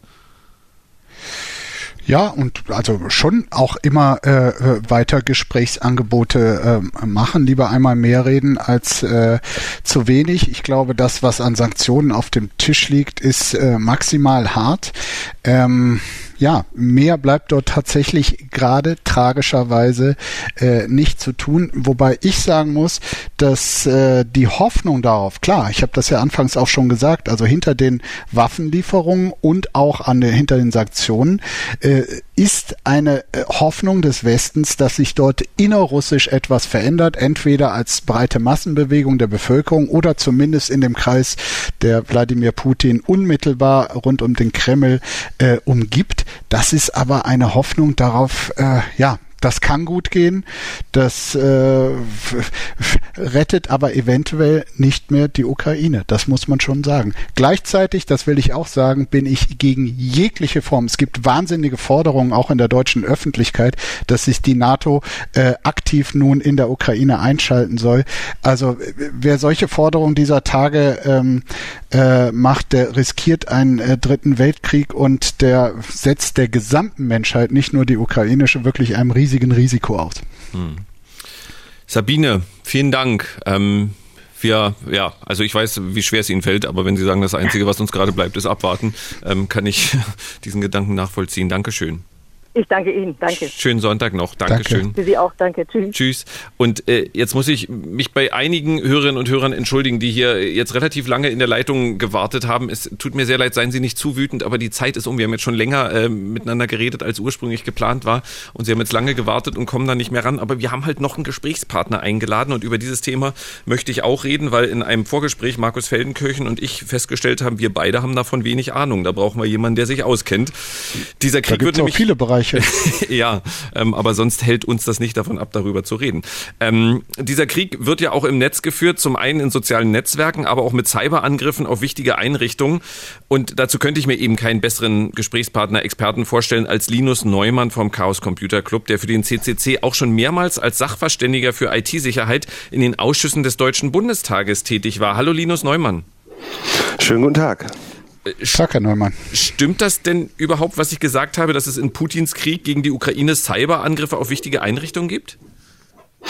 Äh, das auf jeden Fall. Diese sogenannten Cyberangriffe begleiten ja gerne so eine Invasion, gerade auf äh, gerade sehr etwas verspätet berichtet wird jetzt über diesen Ausfall des CARSAT-Netzwerkes, also eines Satelliten-Internet-Netzwerkes. Und klar, eine Invasion, gerade eine russische, wird begleitet mit Cyberangriffen, also auf Infrastrukturen, die dann ähm, ja zeitweise ausfallen und dadurch einfach mal ja dem angegriffenen Land Probleme bereiten, so man dort äh, noch mehr Ärger macht und dann äh, quasi die, die, die Invasion flankiert durch diese Angriffe. Sie klingen wahrscheinlich, weil Sie so ein Mensch sind, äh, sehr, sehr freundlich, sehr zurückhaltend. Ähm, das heißt also, also so wie Sie es jetzt ausgerückt haben, würde ich sagen, ja, das ist jetzt auf der äh, äh, schlechten Torte die miese Kirsche, aber äh, so ganz so schlimm ist das mit diesen Cyberangriffen nicht. Das andere ist alles viel, viel schlimmer. Das ist nur ein kleiner, kleiner äh, Malus zusätzlich. Äh, das es ist natürlich sehr schwer in ein Verhältnis zu setzen. Ich meine, wenn man auf der einen Seite Panzer und Bomben hat und Angriffe auf äh, zivile Strukturen, dann ist so eine Cyberangriff äh, verhältnismäßig nicht also das ist einfach eine andere Liga, ja. Aber natürlich ist das absolut äh, schlimm, eine Infrastruktur anzugreifen und ähm, durch nichts zu rechtfertigen, wie alles andere in diesem Krieg auch. Aber was gerade ja der Ukraine Sorgen macht, sind ja die Panzer und die Bomben und nicht, dass vielleicht mal irgendein äh, Internet-Uplink on top auch nicht funktioniert. Ja, da wird ja viele andere Infrastruktur ebenso nicht funktionieren. Und ich denke, der entscheidende Unterschied ist, wenn man die IT-Systeme stört, dann ist das äh, ein Schaden, der äh, vielleicht einige Zeit anhält, äh, der vielleicht auch viel Geld kostet, äh, ihn wieder ähm, ja zu, zu regulieren, der aber in der Regel nicht so teuer ist, wie wenn irgendwo Bomben draufgeworfen wurden. Mhm. Ähm, gleichzeitig Infrastrukturen haben ja die Eigenschaft, dass sie von vielem genutzt werden. Also wenn jetzt so ein Internet-Uplink von Satelliten angegriffen wird, dann haben wir eben auch in Deutschland teilweise Windräder, äh, die nicht mehr nach Hause telefonieren können. Hm. Ich äh, erinnere mich, äh, weil ich einfach alt genug bin, ähm, als es äh, der auf den 31. Dezember 1999 zuging und alle sagten, die Computersysteme, und da waren wir natürlich längst nicht so weit wie heute, sind darauf nicht vorbereitet, wenn alles von 99 auf 00 zurückspringt. Und da wurden die schlimmsten Szenarien an die Wand gemalt. Also nachher fallen Atomkraftwerke aus oder irgendwelche Raketen äh, werden scharf gemacht oder ähnliches. Das erwarten sie aber von Hackerangriffen nicht, dass auf, auf solche Dinge, ja, solche Dinge attackiert werden können. Also, Vielleicht muss man da mal ein bisschen erklären, äh, genau. wenn man so eine Infrastruktur hackt, ja, also sagen wir mal ein, ein Atomkraftwerk, ja, äh, wirklich sehr unwahrscheinlich, weil die auch airgapped sind. Aber sagen wir mal, es gelingt jemandem ein, ein Kraftwerk äh, zu hacken ähm, und kommt da irgendwie rein. Dann haben wir in der Zwe im Zweifelsfall das mit einem Team aus IT-Experten zu tun, die es geschafft haben, in der Software Schwachle Schwachstellen zu finden oder äh, irgendwie an Passwörter zu kommen. Ähm, jetzt geht's ja aber immer noch darum, schaffe ich es wirklich, dieses System auch in einen Zustand zu bringen, dass es kaputt ist. Ja, mhm. das ist ja, die sind ja nicht so mit der heißen Nadel genäht, dass man jetzt so ohne weiteres einfach den Kaputtknopf findet und da draufklickt. Das heißt, man braucht dann auch noch ein sehr großes oder sehr genaues Wissen über diese Infrastruktur selber und wie man, was man tun muss, damit sie kaputt geht. Und das ist auch der Grund, warum zumindest die Angriffe auf ähm, Infrastrukturen lange vorbereitet werden. Also wenn jetzt hier dieser Angriff auf Kasat, da würde ich davon ausgehen, dass der mindestens sechs oder zwölf Monate Vorbereitungszeit hatte, um dann genau an dieser einen Minuten genau in dem Moment ähm, den Schaden anzurichten, während der, sag ich mal, für mich als Hacker äh, interessante Teil wahrscheinlich Monate äh, vorher stattgefunden hat und dann nur noch der äh, ja der Auslöser äh, gedrückt wurde, um den Schaden auch tatsächlich bemerkbar zu machen. Hm. Äh, Russland wird ja in vielen Bereichen äh, nicht gerade als hochmodernes Land wahrgenommen. Ich weiß, Markus Feldenkirchen sprach, glaube ich, vorhin davon, in äh, vielen Bereichen rückständig sogar. Aber bei Hackerattacken ja. führen immer wieder viele Spuren nach Russland. Wir hatten ja auch was mit dem Bundestag. Ist Putin hier einfach, äh, und das geht jetzt an Markus Feldenkirchen auf die Gefahr hin, dass es genauso wenig weiß wie ich, ist Putin hier einfach sehr gut aufgestellt und gerade uns in Deutschland äh, dann auch und der Ukraine dann natürlich auch in vielen Schritten voraus? Ja, also das, was ich ähm, einfach durch Lektüre wahrgenommen habe, ist, dass äh, Putin das äh, schon sehr früh als ein ähm, äh, nicht unwichtiges äh, weiteres Element äh, von Kriegführung äh, betrachtet hat und das gepaart mit der Skrupellosigkeit, die vielleicht auch äh, höher ist als in manchen westlichen Gesellschaften und deren Führungsebenen, äh, macht es schon zu einem relevanten Faktor. Oder sagen Sie jetzt, Herr Neumann, da habe ich nur Quatsch gelesen. Nee, ich würde da sogar noch ergänzen. Russland hat eigentlich seit sehr langer Zeit, man könnte sagen, eine, eine relativ, eine relativ äh, gewieftes, äh, eine gewiefte Cyber-Außenpolitik, die viele der kriminellen Banden, die mit Ransomware-Angriffen ja in ganz Europa und USA äh, große Schäden anrichten und diese Unternehmen erpressen, indem sie ihre Daten verschlüsseln und dann für die Wiederherstellung Geld verlangen, die haben ja ihren Sitz in, in Russland. Und mhm. die Cyberpolitik, wenn man so möchte, Russlands, ist natürlich so ungefähr, passt auf, liebe Hacker, da draußen ist Internet, da ist viel Platz, da könnt ihr machen, was ihr wollt. Seht einfach nur zu, dass ihr keine Ziele in Russland angreift, weil dann kriegt ihr es mit uns zu tun. Ich wüsste nicht, mit welchem Land äh, Russland jetzt ein Auslieferungsabkommen hätte, so dass man quasi aus Russland heraus als kriminelle Bande verhältnismäßig gut agieren kann und auch ohne große, ähm, ja, ohne große Angst vor Strafverfolgung haben zu müssen. So hat sich ja auch die Ransomware-Bande Conti in diesem Krieg jetzt auch ähm, ja mit Putin solidarisiert und dann äh, gab es da so einen kleinen Hackerstreit, weil da natürlich nicht nur Russen, Russen in dieser Gang sind, sondern auch Ukrainer. Aber so insgesamt, Russland hat da einfach den Hackern einen, einen Spielplatz da draußen im Internet gegeben und gesagt, tobt euch mal aus, weil das natürlich jeder Hackerangriff in Europa oder im Westen natürlich auch äh, Wladimir Putin jetzt nicht großartig stört, wenn nicht sogar freut.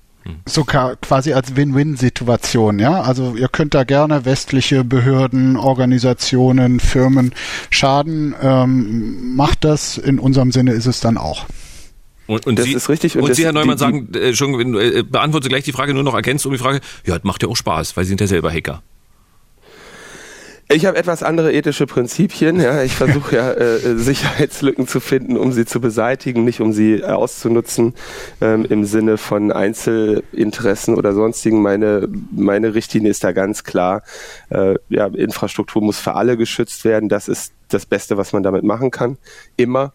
Und ähm, zu den russischen kriminellen Banden kann ich noch sagen, dass sie sogar tatsächlich in ihrer Schadsoftware Mechanismen haben, äh, russische Computer zu erkennen, um sie dann nicht äh, zu zerstören. Also kyrillisches Keyboard eingestellt, russische Zeitzonen, ähm, derartige Dinge kontrollieren die, um quasi Russland gezielt auszusparen. Ja, also sie haben, haben in der Schadsoftware eingebaut, dass sie in Russland nicht funktioniert. Hm. Aber äh, das, was Markus Feldenkirchen fragte, äh, Win-Win-Situation trifft ganz gut, oder? Absolut, ja. Also so, ich wollte damit nur sagen, so weit geht das, ja, dass die das sogar in ihrem Code die, äh, äh, mhm. niedergelegt haben und natürlich profitiert Russland ja auch davon, ähm, eine starke IT-Sicherheitsforschung im, im Land zu haben und der eine insbesondere in dem in den dunklen Bereichen der Moral ähm, freie Hand zu lassen. Und unabhängig von der Moral ähm, ist da der Westen oder zumindest Deutschland deutlich schlechter aufgestellt? Das ist das äh, Bittere an dieser IT-Sicherheit. In, in, Russland steht ja jetzt mit der Sicherheit nicht besser da. Ja, also wir, äh, diese Infrastrukturen sind angreifbar, Computersysteme haben Schwachstellen und das haben sie auf beiden Seiten. Das ist auch etwas, was mich jetzt als IT-Sicherheitsforscher ähm, lange Zeit beschäftigt hat, dass ich mir denke, es kann eigentlich niemand Interesse an einem sogenannten Cyberkrieg haben, weil wir ja beide also weil wir alle diese Schwachstellen haben. Aber die militärische Logik ist natürlich eine andere, nämlich äh, also ich sag mal, wer militärisch denkt, weiß, dass er auch Verluste auf der eigenen Seite immer haben wird. Und das ist eine ähm, naja, das ist eine Denke, die mir ein bisschen fremd ist persönlich. Hm. Herr Neumann, für Aufsehen sorgt in diesen Tagen das Kollektiv Anonymous, das dazu aufrief, die russische Zensur zu umgehen, indem man bei Google Maps auf Seiten von Unternehmen und Restaurants in Russland geht, dort fünf Sterne Bewertungen abgibt und dann in die Bewertung so etwas schreibt wie, das Essen war großartig, leider hat Putin unseren Appetit verdorben, indem er in die Ukraine einmarschiert ist. Stehen Sie Ihrem Diktator entgegen, hören Sie auf, unschuldige Menschen zu töten, Ihre Regierung lügt Sie an, wehren Sie sich. Zitat Ende. Das haben tausende Menschen gemacht. Ich habe das diese Woche im schönen Morgen auf Radio 1 äh, erzählt und habe so viele Nachrichten bekommen, oh, wo ist dieser Text? Diesen Text gab es auf Englisch und auch äh, in kyrillischer Schrift. Ähm, also es fanden alle toll. Äh, Sie auch? Es gibt gerade sehr, sehr viele äh, Arten des Protests und es gibt sehr, sehr viele Arten äh, und Versuche, diese Zensur zu umgehen. Ähm, ich, diese Restaurantbewertungen sind auf jeden Fall ein, ein findiger Weg, zeigen aber natürlich auch, wie krass dieses Zensurregime ist. Ja, Herr Feldenkirchen hat ja gerade schon erzählt, wie stark da die Einschränkungen für Journalistinnen und Journalisten sind, Facebook, Twitter und was nicht alles gesperrt wird. Irgendwann und das ist das äh, Schlimme bei einer solchen Zensur, gibt es halt kaum noch Kanäle, auf denen man zu den Leuten dringt. Und wenn Anonymous jetzt sogar schon, ja, sagen wir, diesen, dieses wirklich sehr schmale Fenster von Restaurantbewertungen wählen muss, um zu der russischen Bevölkerung durchzudringen, äh, dann zeigt das auf der anderen Seite leider auch, wie stark die Zensur inzwischen schon ja. ist. Denn sie lesen ja nicht die ganze Zeit Restaurantbewertungen. Ja, mhm. also man will ja mit seiner Nachricht dahin, wo die Menschen sind. Am liebsten natürlich auf, auf ein soziales Netzwerk. Ähm, wenn naja, man da nicht mehr man, durchkommt. Ja, früher hat man in Kriegen halt dann Flugblätter über dem anderen Land abgeschmissen, ne? Das ja. ist das Vergleichbare, aber Markus Feldenkirch wollte was dazu sagen. Ja, das finde ich aber irgendwie das Beglückende, dass ähm, zumindest hier versucht wird. Wie äh, raumgreifend das tatsächlich ist, ja, hat der Neumann berechtigte Zweifel, aber zumindest wird versucht, Putin äh, mit seinen eigenen Methoden hier äh, zu konfrontieren, im Idealfall zu schlagen, weil von welcher Nation quasi hat die, die digitale äh, Kriegsführung im Sinne von Stabilisierung, Destabilisierung westlicher Gesellschaften in der Vergangenheit also quasi zur Perfektion getrieben. Das war natürlich Russland. Einmischung in äh, Wahlprozesse, in gesellschaftliche Diskussionsprozesse von äh, russischen äh, äh Bots und ähm, gezielter Einsatz von äh, Algorithmen und Software, das kommt natürlich auch alles aus russischer, also quasi unterschwellig auf den Diskurs einer Gesellschaft einzuwirken und die, sie dadurch auch die Führung und das politische System zu diskreditieren und destabilisieren. Das wird über den äh, kleinen, über das kleine Fenster der Restaurantbewertung nun in äh, Russland gemacht, quasi gegen den Willen der Führung äh, Informationen, die die Führung von der Bevölkerung fernhalten will, quasi zu platzieren. Und da, als ich das hörte, ging mir kurz das Herz auf, äh, wie wie ähm, wie durchschlagskräftig ist das, ist die andere Frage.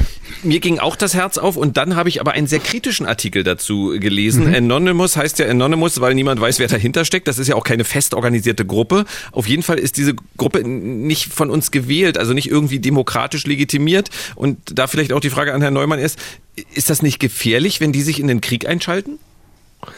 Naja, also mit den Restaurantbewertungen äh, ist natürlich nicht gefährlich. Ähm, äh, gefährlich her waren, war die erste Reaktion. Direkt nach der Invasion hat Anonymous ja tatsächlich Wladimir Putin den Cyberkrieg erklärt und äh, sich dann längere Zeit damit beschäftigt, äh, unterschiedliche Webseiten durch zu viele Anfragen zu überlasten und das dann irgendwie als einen entschiedenen herben Schlag gegen die Kriegsbestrebungen äh, von Wladimir Putin gewertet. Das ist natürlich dann eher äh, nicht der Fall.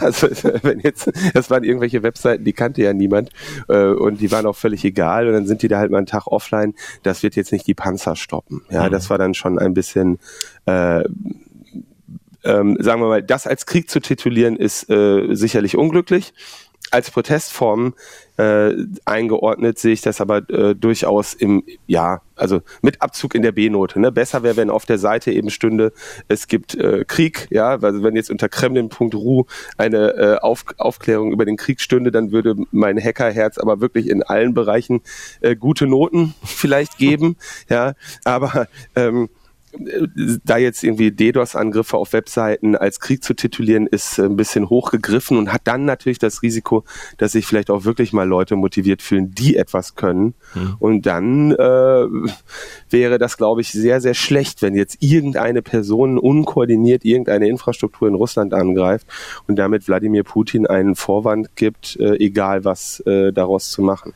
Die nächste Frage geht an Sie beide. Zuerst an Markus Feldenkirchen und ich sage Markus Feldenkirchen, weil wir uns schon gut kennen vorab, die Antwort beides ist nicht möglich. Ich, ich verzweifle ja an den sozialen Medien, an Twitter mit seiner Entrüstungsspirale und an Facebook mit seinem gigantischen Beleidigungslevel. Deswegen habe ich da keinen Account, lediglich beim weitgehend zivilisierten und freundlichen Instagram bin ich aktiv. Soziale Netzwerke werden von Leuten wie Trump oder für russische Propaganda erfolgreich genutzt. Andererseits helfen sie weltweit Informationen zu verbreiten, was früher so nicht möglich gewesen wäre. Markus Feldenkirchen, sind die Fluch oder Segen? je nachdem. Beides darf ich ja nicht sagen, da sage ich je nachdem. Je nachdem, wer sie erfolgreicher nutzt. Und man muss sagen, dieser Tage ist der absolute äh, Social Media König äh, die Ukraine, ihre Leute, ähm, ähm, die, die, die Widerstandsfähigkeit der ukrainischen Gesellschaft bis hin zum Kult, der um Präsident Zelensky entstanden ist. Also, sagen wir, den, den ähm, Sympathiewettbewerb äh, zwischen zwischen der russischen und der ukrainischen Führung, da steht es jetzt gerade 100 zu 0. Ähm, so, und das äh, wird hauptsächlich äh, ganz geschickt über Social Media so transportiert. Und in Ihrer Wahrnehmung, Herr Neumann? Gemeine Frage. Ich würde sagen, der Fluch ist eher ähm, unsere schwache Kompetenz im Umgang mit diesen Medien, die zu sehr vielen Problemen führt. Und äh, darin kann man ja auch die gerade schon zitierten Bestrebungen der Einflussnahme Russlands in den westlichen Diskurs sehr schön sehen, dass es da ja vor, sagen wir mal, einer noch nicht im Umgang mit diesen Medien geschulten Bevölkerung durchaus beachtliche Erfolge für russische Propaganda gibt. Ja. Ähm, so dass hier wir jetzt in einem ungleichen Kampf stehen, ja, während äh, Wladimir Putin hier äh, wirklich mit mit starker Kraft sehr viel Unwahrheit und äh, Meinungsmanipulation ganz frei machen kann, weil wir alle äh, Gesetze und Rechte dafür äh, allen Menschen einräumen und er gleichzeitig bei sich zu Hause eine Informationskontrolle macht, die ja fürchterlich ist. Letztlich hat der Neumann auch beides gesagt, nur äh, mit ganz anderen Worten und noch viel klüger als ich. Ja, ähm, das, das ist aber äh, natürlich, äh, wir, wir nähern uns schon, schon der Zielgeraden, aber ähm, wir haben es ja gehört, Putin hat das Internet in kürzester Zeit zensiert. Facebook, Twitter, alles in Russland nicht mehr oder kaum noch oder nur schwierig erreichbar oder nur für Experten erreichbar, muss man immer wieder sagen. Und ähm, während ich hier problemlos die kompletten Reden von Baerbock, Scholz, Zelensky, Putin, Lavrov mir ansehen kann, habe ich in Russland kaum noch eine Chance, andere Aussagen als die von Putin und Lavrov zu hören. Wie ist denn nach Ihrem Eindruck oder nach Ihrer Information, Herr Neumann, äh, bekommen, also haben viele, also man muss dafür sich ja richtig gut auskennen, haben viele Russinnen und Russen noch, noch Zugriff auf neutrale Informationen? Äh, das ist ja genau das Problem. Wir haben die technischen Lösungen zur Umgehung von Zensur und die finden natürlich in solchen Situationen dann auch Anwendung, aber ja nicht bei allen Menschen. Ja, das ist ja genau das Problem mit diesen Zensurumgehungstools. Zu Zeiten des Friedens interessieren sie immer keinen. Und dann baut man da irgendwie seit vielen Jahren dran rum. Und dann gibt's irgendwann eine, eine Notsituation. Und jetzt kriegt man es natürlich sicherlich nicht hin, dass irgendwelche, was weiß ich, äh, 70-Jährigen in Sibirien mit einem Tor-Browser sich unabhängige Informationen holen. Ja? Mhm. Das heißt, Zensur äh, auf, auf einer technischen Ebene können wir immer sagen, ja, hier, wir haben ein Tool gemacht, um die zu umgehen. Aber die Frage ist, was muss man tun, was schafft man, um sie für ein gesamtes Volk zu umgehen, was in dieser Weise kontrolliert wird, wie Wladimir Putin das jetzt macht. Und das sind natürlich sehr große Herausforderungen, die, aber das spielt die technische Seite leider eine untergeordnete Rolle, weil die Information muss halt zu den Menschen da, wo sie sind. Und wenn die nun mal in ihren sozialen Netzen rumhängen, dann äh, und da die Informationen nicht hinkommen, dann äh, wo, wo will man die jetzt äh, koordiniert anders hinbewegen? Das heißt, es, es ist sehr schwierig und da ist dann der technische Teil, äh, der ist quasi geklärt, aber der soziale Teil, äh, den muss man jetzt lösen. Und ich glaube, das kann man jetzt auch nicht als, als irgendwie europäische Hacker machen, weil man die Lebensrealität und die soziale Netzwerkrealität und die Kommunikationsgegebenheiten dieser Menschen ja gar nicht so richtig beurteilen kann. Mhm. Also das müssen hoffentlich russische und ukrainische Menschen besser wissen, wie man da jetzt noch ähm, Informationen unterbringen kann. Linus Neumann, zum Abschluss auch an Sie die Frage, was ist das Beste, was man Ihrer Meinung nach derzeit für die Menschen in der Ukraine tun kann, politisch, wir alle, man ganz persönlich? Ähm, ich habe hier in dieser Sendung gute Antworten gehört. Ähm, Spenden, Wohnraum bereitstellen, äh, ich weiß es leider nicht. Also äh, ich, ich, ich, ich finde es schwierig zu sagen, das Beste, weil alles, was man tut, ist gut. Mhm. Und ähm, da gibt's auch unterschiedliche Fähigkeiten und Möglichkeiten, die Menschen mit an Bord bringen. Und ähm, da werden schon alle das Richtige tun. Linus Neumann vom Chaos Computer Club, äh, vielen Dank äh, im Namen der Hörerinnen und Hörer und auch von Markus Feldenkirchen und mir. Wir haben sehr viel gelernt. Dankeschön. Ich danke Ihnen für die Einladung. Schönen Sonntag noch. Tschüss. Tschüss. Ja, Markus Feldenkirchen, Sie ahnen jetzt äh, die Abschlussfrage. Was ist äh, Ihre Empfehlung? Was können wir jetzt alle tun für die Ukraine? Oder so vielen, so vielen Menschen, die vor Putins mörderischer Armee fliehen können, ähm, Obdach, Unterstützung ähm, gewähren, auch möglichst viele medizinische Hilfslieferungen in das Land äh, äh, hineinzubringen. Beide Komponenten finde ich wichtiger als äh, Waffen an die Ukraine zu liefern, weil mir, so leid es mir tut, der Glaube fehlt, dass die die wirklich sehr sehr große Moral, äh, die die Ukrainerinnen und Ukrainer in diesem Kampf, in diesem Krieg zeigen, eine viel größere als die von Seiten der russischen Soldaten, dass die aber am Ende die gigantische militärische Überlegenheit Russlands kompensieren wird.